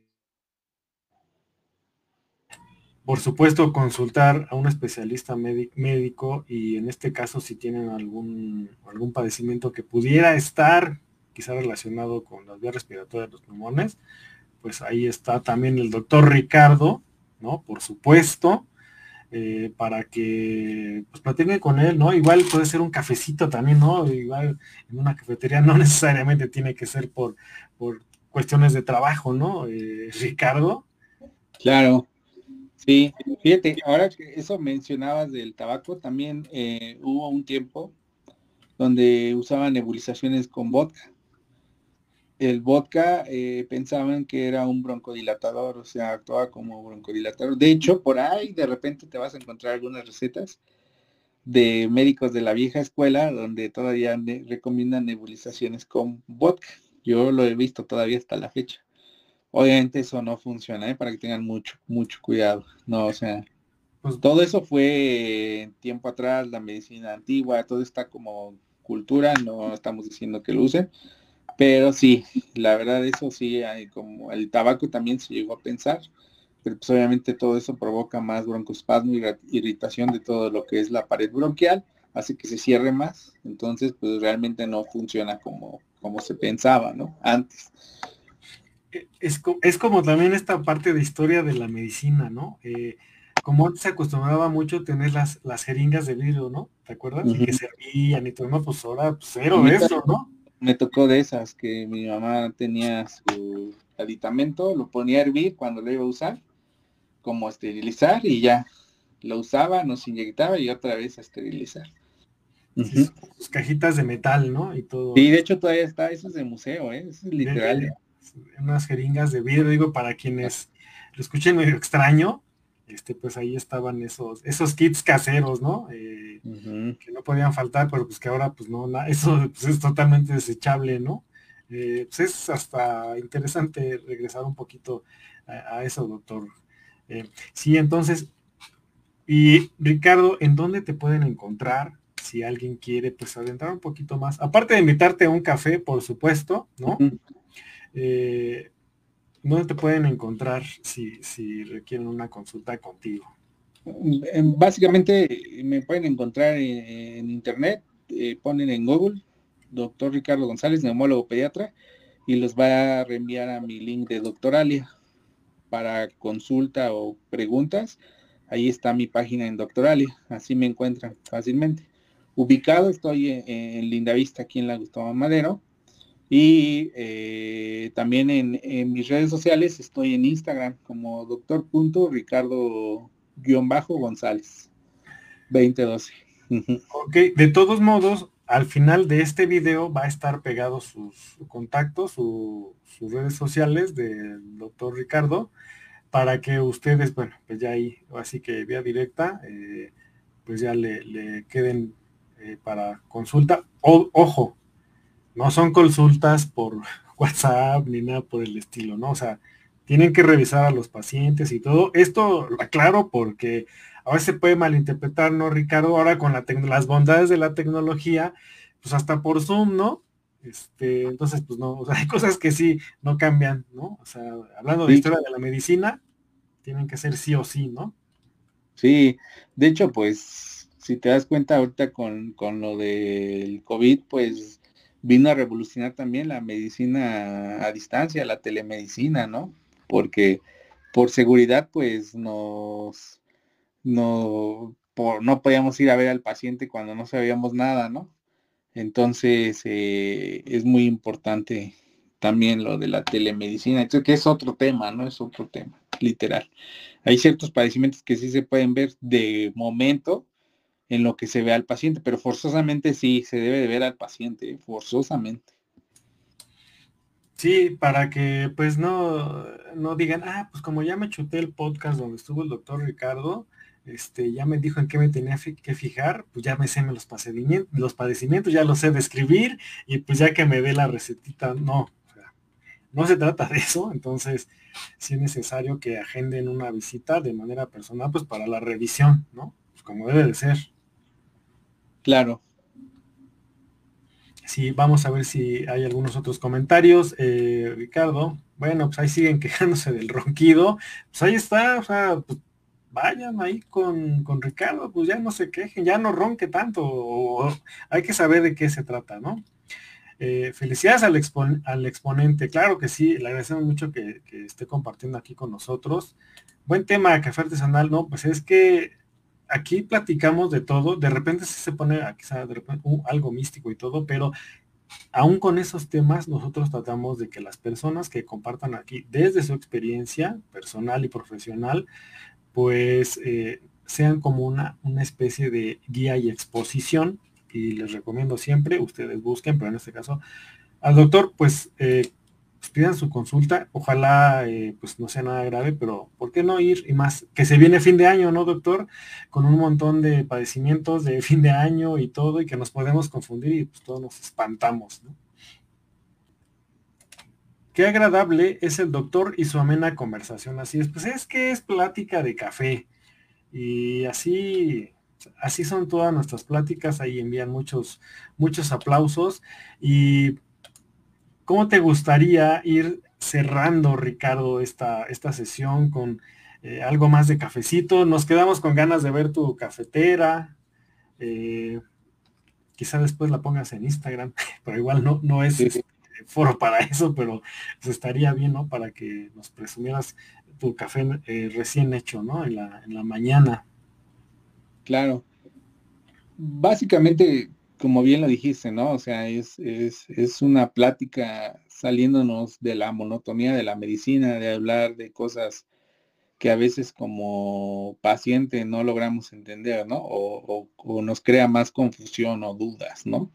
Aquí lo primordial es eso, no crear más dudas, no confusión ni nada de eso, ¿no? Sino que pues se lleven más o menos una idea de, la importancia de lo que es el cuidado del aparato respiratorio, de la importancia de sobre todo cuidarnos eh, en todos los aspectos, ¿no? Tanto físico, tanto emocional, porque también es ahora actualmente con la vida que llevamos, y los problemas de salud mental cada vez van incrementando más, ¿no? Entonces es, es, eh, es básicamente esta plática, ¿no? Llevarnos un poquito de todo sin crearnos confusión, ¿no? Y no caer en, en, vicios malos o, dudas, ¿no? Eh, podríamos hablar de muchos temas y nos podemos llevar horas y horas, porque la verdad el mundo de la neumología es amplio, ¿no? Hablar, vamos a hablar desde contaminación, desde enfermedades asociadas a otro tipo de padecimientos, infectológicas como el boom de la pandemia, ¿no? Ahora que se nos viene la influenza, trastornos respiratorios del dormir, ¿no? todo eso, los trastornos respiratorios de la niñez, el básico, el principal, que, es el asma, ¿no? Todo eso, o sea, de los trastornos respiratorios del recién nacido, o sea, realmente podemos hablar de infinidad de cosas, ¿no? Y llevarnos horas, ¿no? Pero es básicamente para que se lleven una idea de lo que es el área de la neumología y sepan con quién acudir principalmente, ¿no? Cuando ya tienen un problema respiratorio que sí les llama mucho la atención y no han tenido un, resultado adecuado o realmente quieran saber qué es lo que está pasando, ¿no? Así es, horas y horas y litros de café y sobre todo también eh, recuerden que pues también es pediatra y ojo, a los peques no los dejen de dos, tres días, ¿no? De que se le quita, no pasa nada o como que no sé qué. De verdad, y más si son muy peques, pues ellos no se van a, no se van a que, o, ni se quejan, o sea, si no, pues se pueden expresar, paren la oreja, porque sí puede ser de, mucho cuidado, ¿no, Ricardo? Claro, sí, totalmente. Y hablando de también de, del humor, aquí hay un comentario que viene muy mucho a, lo que estabas tú apuntando. La tristeza también como que origina que no respiren bien, ¿no? O sea, como esta parte del todo que somos, del todo integral, eh, que pues ahí se puede notar, ¿no? Y por supuesto, pues las alergias, ¿no? Que están igual muy relacionadas también con, o sea, los alergólogos, pero pues, que son profesiones que luego se comunican mucho, ¿no? Van de la mano. Claro, los problemas respiratorios casi siempre vamos de la mano, tanto del alergólogo y el otorrino, ¿no?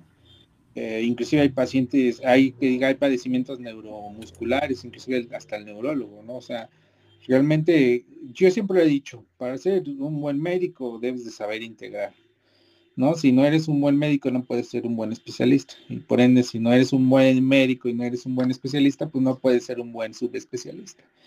Nosotros estamos hechos para hacer integrar. Eh, no nada más es ver la enfermedad, también es ver al paciente, ¿no? A veces el paciente es muy importante y yo creo que ahorita con lo que estamos viviendo, y sí, yo creo que llega un punto donde eh, la mercadotecnia, el estilo de vida que llevamos, el burnout y todo eso, nos hace olvidarnos de la parte de, del paciente y nada más queremos ver la enfermedad, ¿no? A veces el paciente de verdad con que vaya a ver al médico y si el médico lo hace sentir bien platicando, de verdad es su santo remedio, es su paracetamol. Con un cafecito, ¿no? Exacto, exacto. Y siempre lo he dicho, o sea, en la medicina siempre hay mucho que hacer, ¿no? Aunque tengamos pacientes que, sean terminales, no importa, siempre hay mucho que hacer. ¿Por qué? Porque con el simple hecho de estar con ellos en el bien morir, estar con el familiar, con una simple palmada, no las típicas palabras que no funcionan, ¿no? De échale ganas, eso no, sino a veces una simple palmada en la espalda o un abrazo, créeme que estás haciendo mucho, ¿no? Entonces, esa parte yo creo que como médicos ahorita es momento de resurgir, ¿no? Y más ante una pandemia que vivimos y que estamos viviendo actualmente, es un momento donde debemos de empezar a otra vez de ceros a trabajar toda esa parte, ¿no? Sí, y hablando de integrar y de ser responsables, aquí hay un comentario eh, también interesante, por supuesto, eh, creo que vale la pena comentarlo, es, en la medicina china la tristeza se relaciona con el pulmón, o sea, ¿no? Es hasta, pues, es que cuando nos pasa algo, hasta cuando nos espantamos, ¿no? Acá el sobresalto, todo, o sea, parece de risa, pero, o sea, estamos, los sentimientos están conectados con un montón de cosas, ¿no? Y bueno, una duda, me voy a permitir eh, pasarla nada más. Si tengo una duda, cuando colapsa un pulmón, colapsa por secciones o todo? Digo, ya son preguntas muy específicas, ya mejor después se comunican con el doctor, pero digamos, para dejarlo allí y Ajá, sí, o sea, esto es un tema amplio, ¿no? Pero yo creo que se quiere referir a cuando se, en palabras para que me entiendan, cuando se poncha un pulmón, se poncha todo, sí. Acuérdense que el pulmón es como un globo, ¿eh? O sea, es un globo, los dos son como un globo. Está, metemos, sacamos, ¿no? Entonces lo picas, se va a ponchar, ¿no? Entonces es muy importante sacar ese aire de la caja torácica si no se ha logrado sacar, porque si no va a hacer que se comprima el otro y no pueda expandirse. Digo, es un tema amplio, pero creo que se refiere a eso. Sí, se colapsa todo, o sea, todo, ¿eh? y eso es peligroso. Bueno, pues eh, así que es para que estén nada más alertas, por supuesto, y se acerquen a su médico de confianza y en este caso, pues al doctor Ricardo González. Recuerden, es eh, pediatra, neumólogo, y él sin duda eh, sabrá, pues digamos, saber de, qué se trata su, su, padecimiento o sus síntomas, ¿no? O sea, ya aplausos para el doctor Ricardo y pues, de verdad yo agradezco mucho, Ricardo, que hayas estado con, nosotros y que esta plática, pues la verdad comenzó bien, bien padre, ¿no? Con esta parte de los viajes, las experiencias, el café, ¿no? Sobre todo iniciamos y, así también nos gusta a nosotros que termine con café y ¿cómo, ¿qué te llevas de, de la participación del público que estuvo aquí atento, que siempre nos acompaña? y pues de esta, de esta charla de sobremesa que pues nos faltaron litros y litros de café, ¿no? Y este, otra, este, otros, otras horas, ¿no? Siempre me ha gustado compartir lo que sé, ¿no? O sea, aunque sea un granito de arena, pero es muy importante eso le puede hacer un cambio a cada persona, ¿no? O sea, cada persona se puede llevar algo, aunque sea mínimo o nada más sea una plática, finalmente algo se van a llevar, ¿no? Eso es, eso es muy, muy importante. Eso a mí me gusta mucho y fue por uno de los motivos del que acepté, ¿no? Podríamos, como te digo, hablar de infinidad de cosas, ¿no? Y a lo mejor algunos esperaban que habláramos del tema del COVID, que COVID ya se ha hablado mucho y podríamos ahondar que igual tardaríamos mucho, ¿no? Pero básicamente el mensaje, si quieren escuchar de COVID, es síganse cuidando. O sea, las la piedra angular es ventilen, hay que ventilar bien la casa o los lugares cerrados. Seguir usando el cubrebocas, aunque ha sido un tema muy controversial de que sirve o no.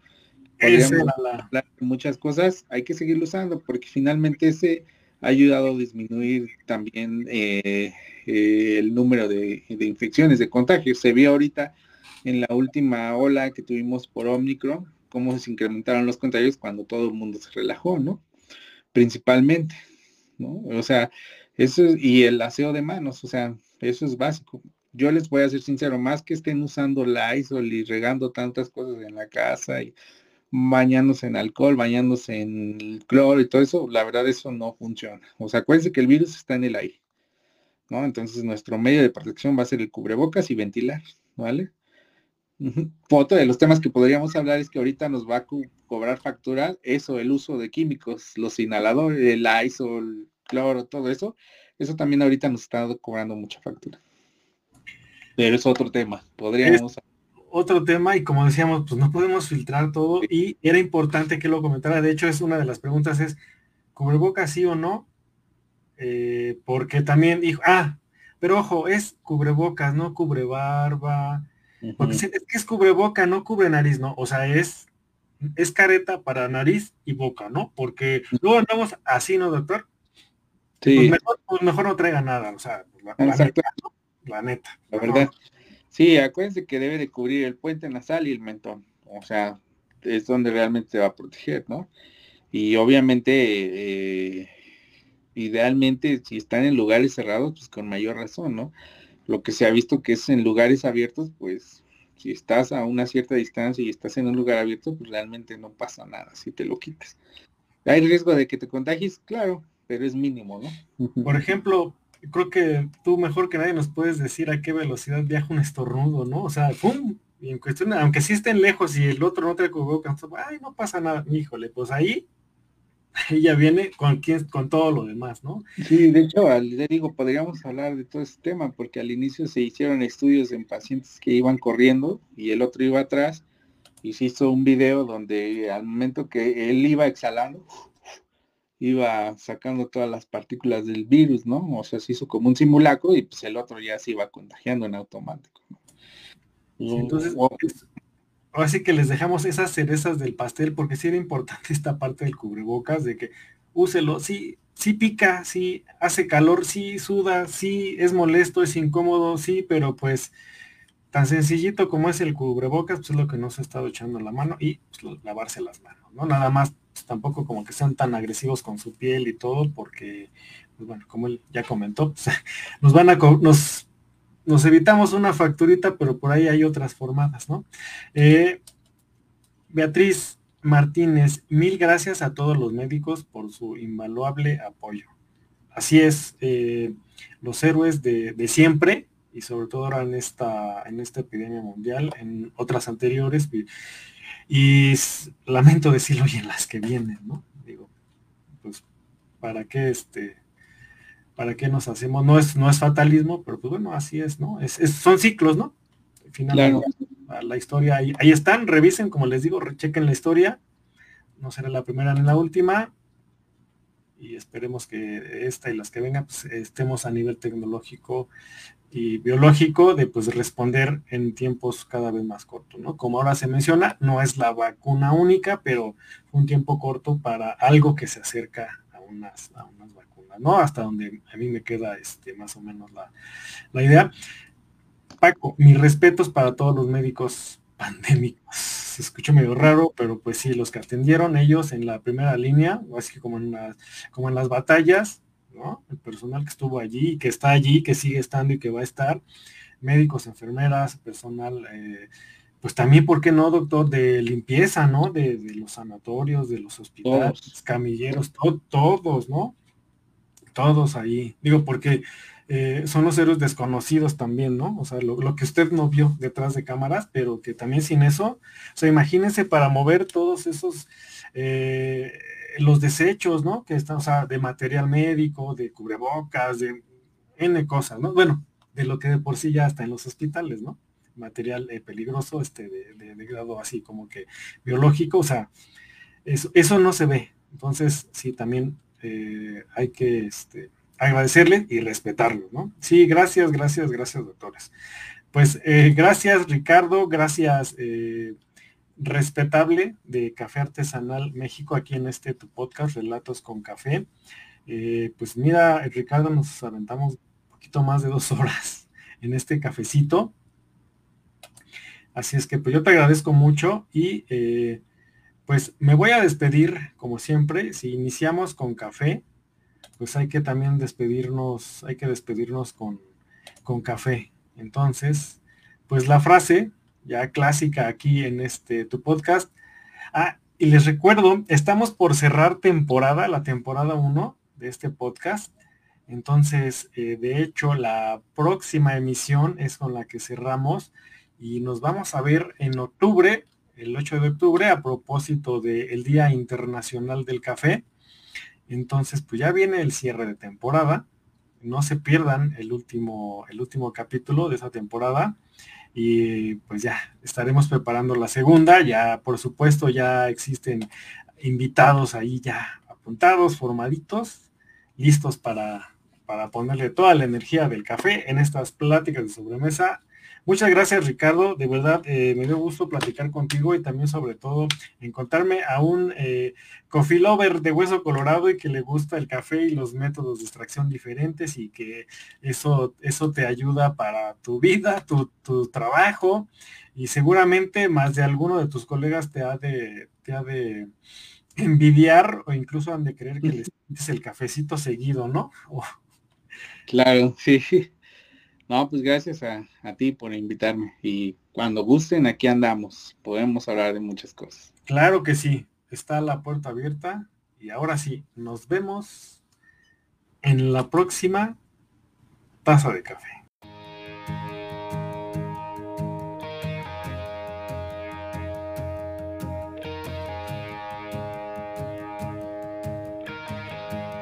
Relatos con café charlas variadas para compartir disfrutando del delicioso aroma y sabor del café artesanal México. un podcast para ti. Prepara tu café y acompáñanos. Sigue y comparte los episodios. No nos olvides en Instagram y Facebook. Relatos con Café, el podcast de Café Artesanal México.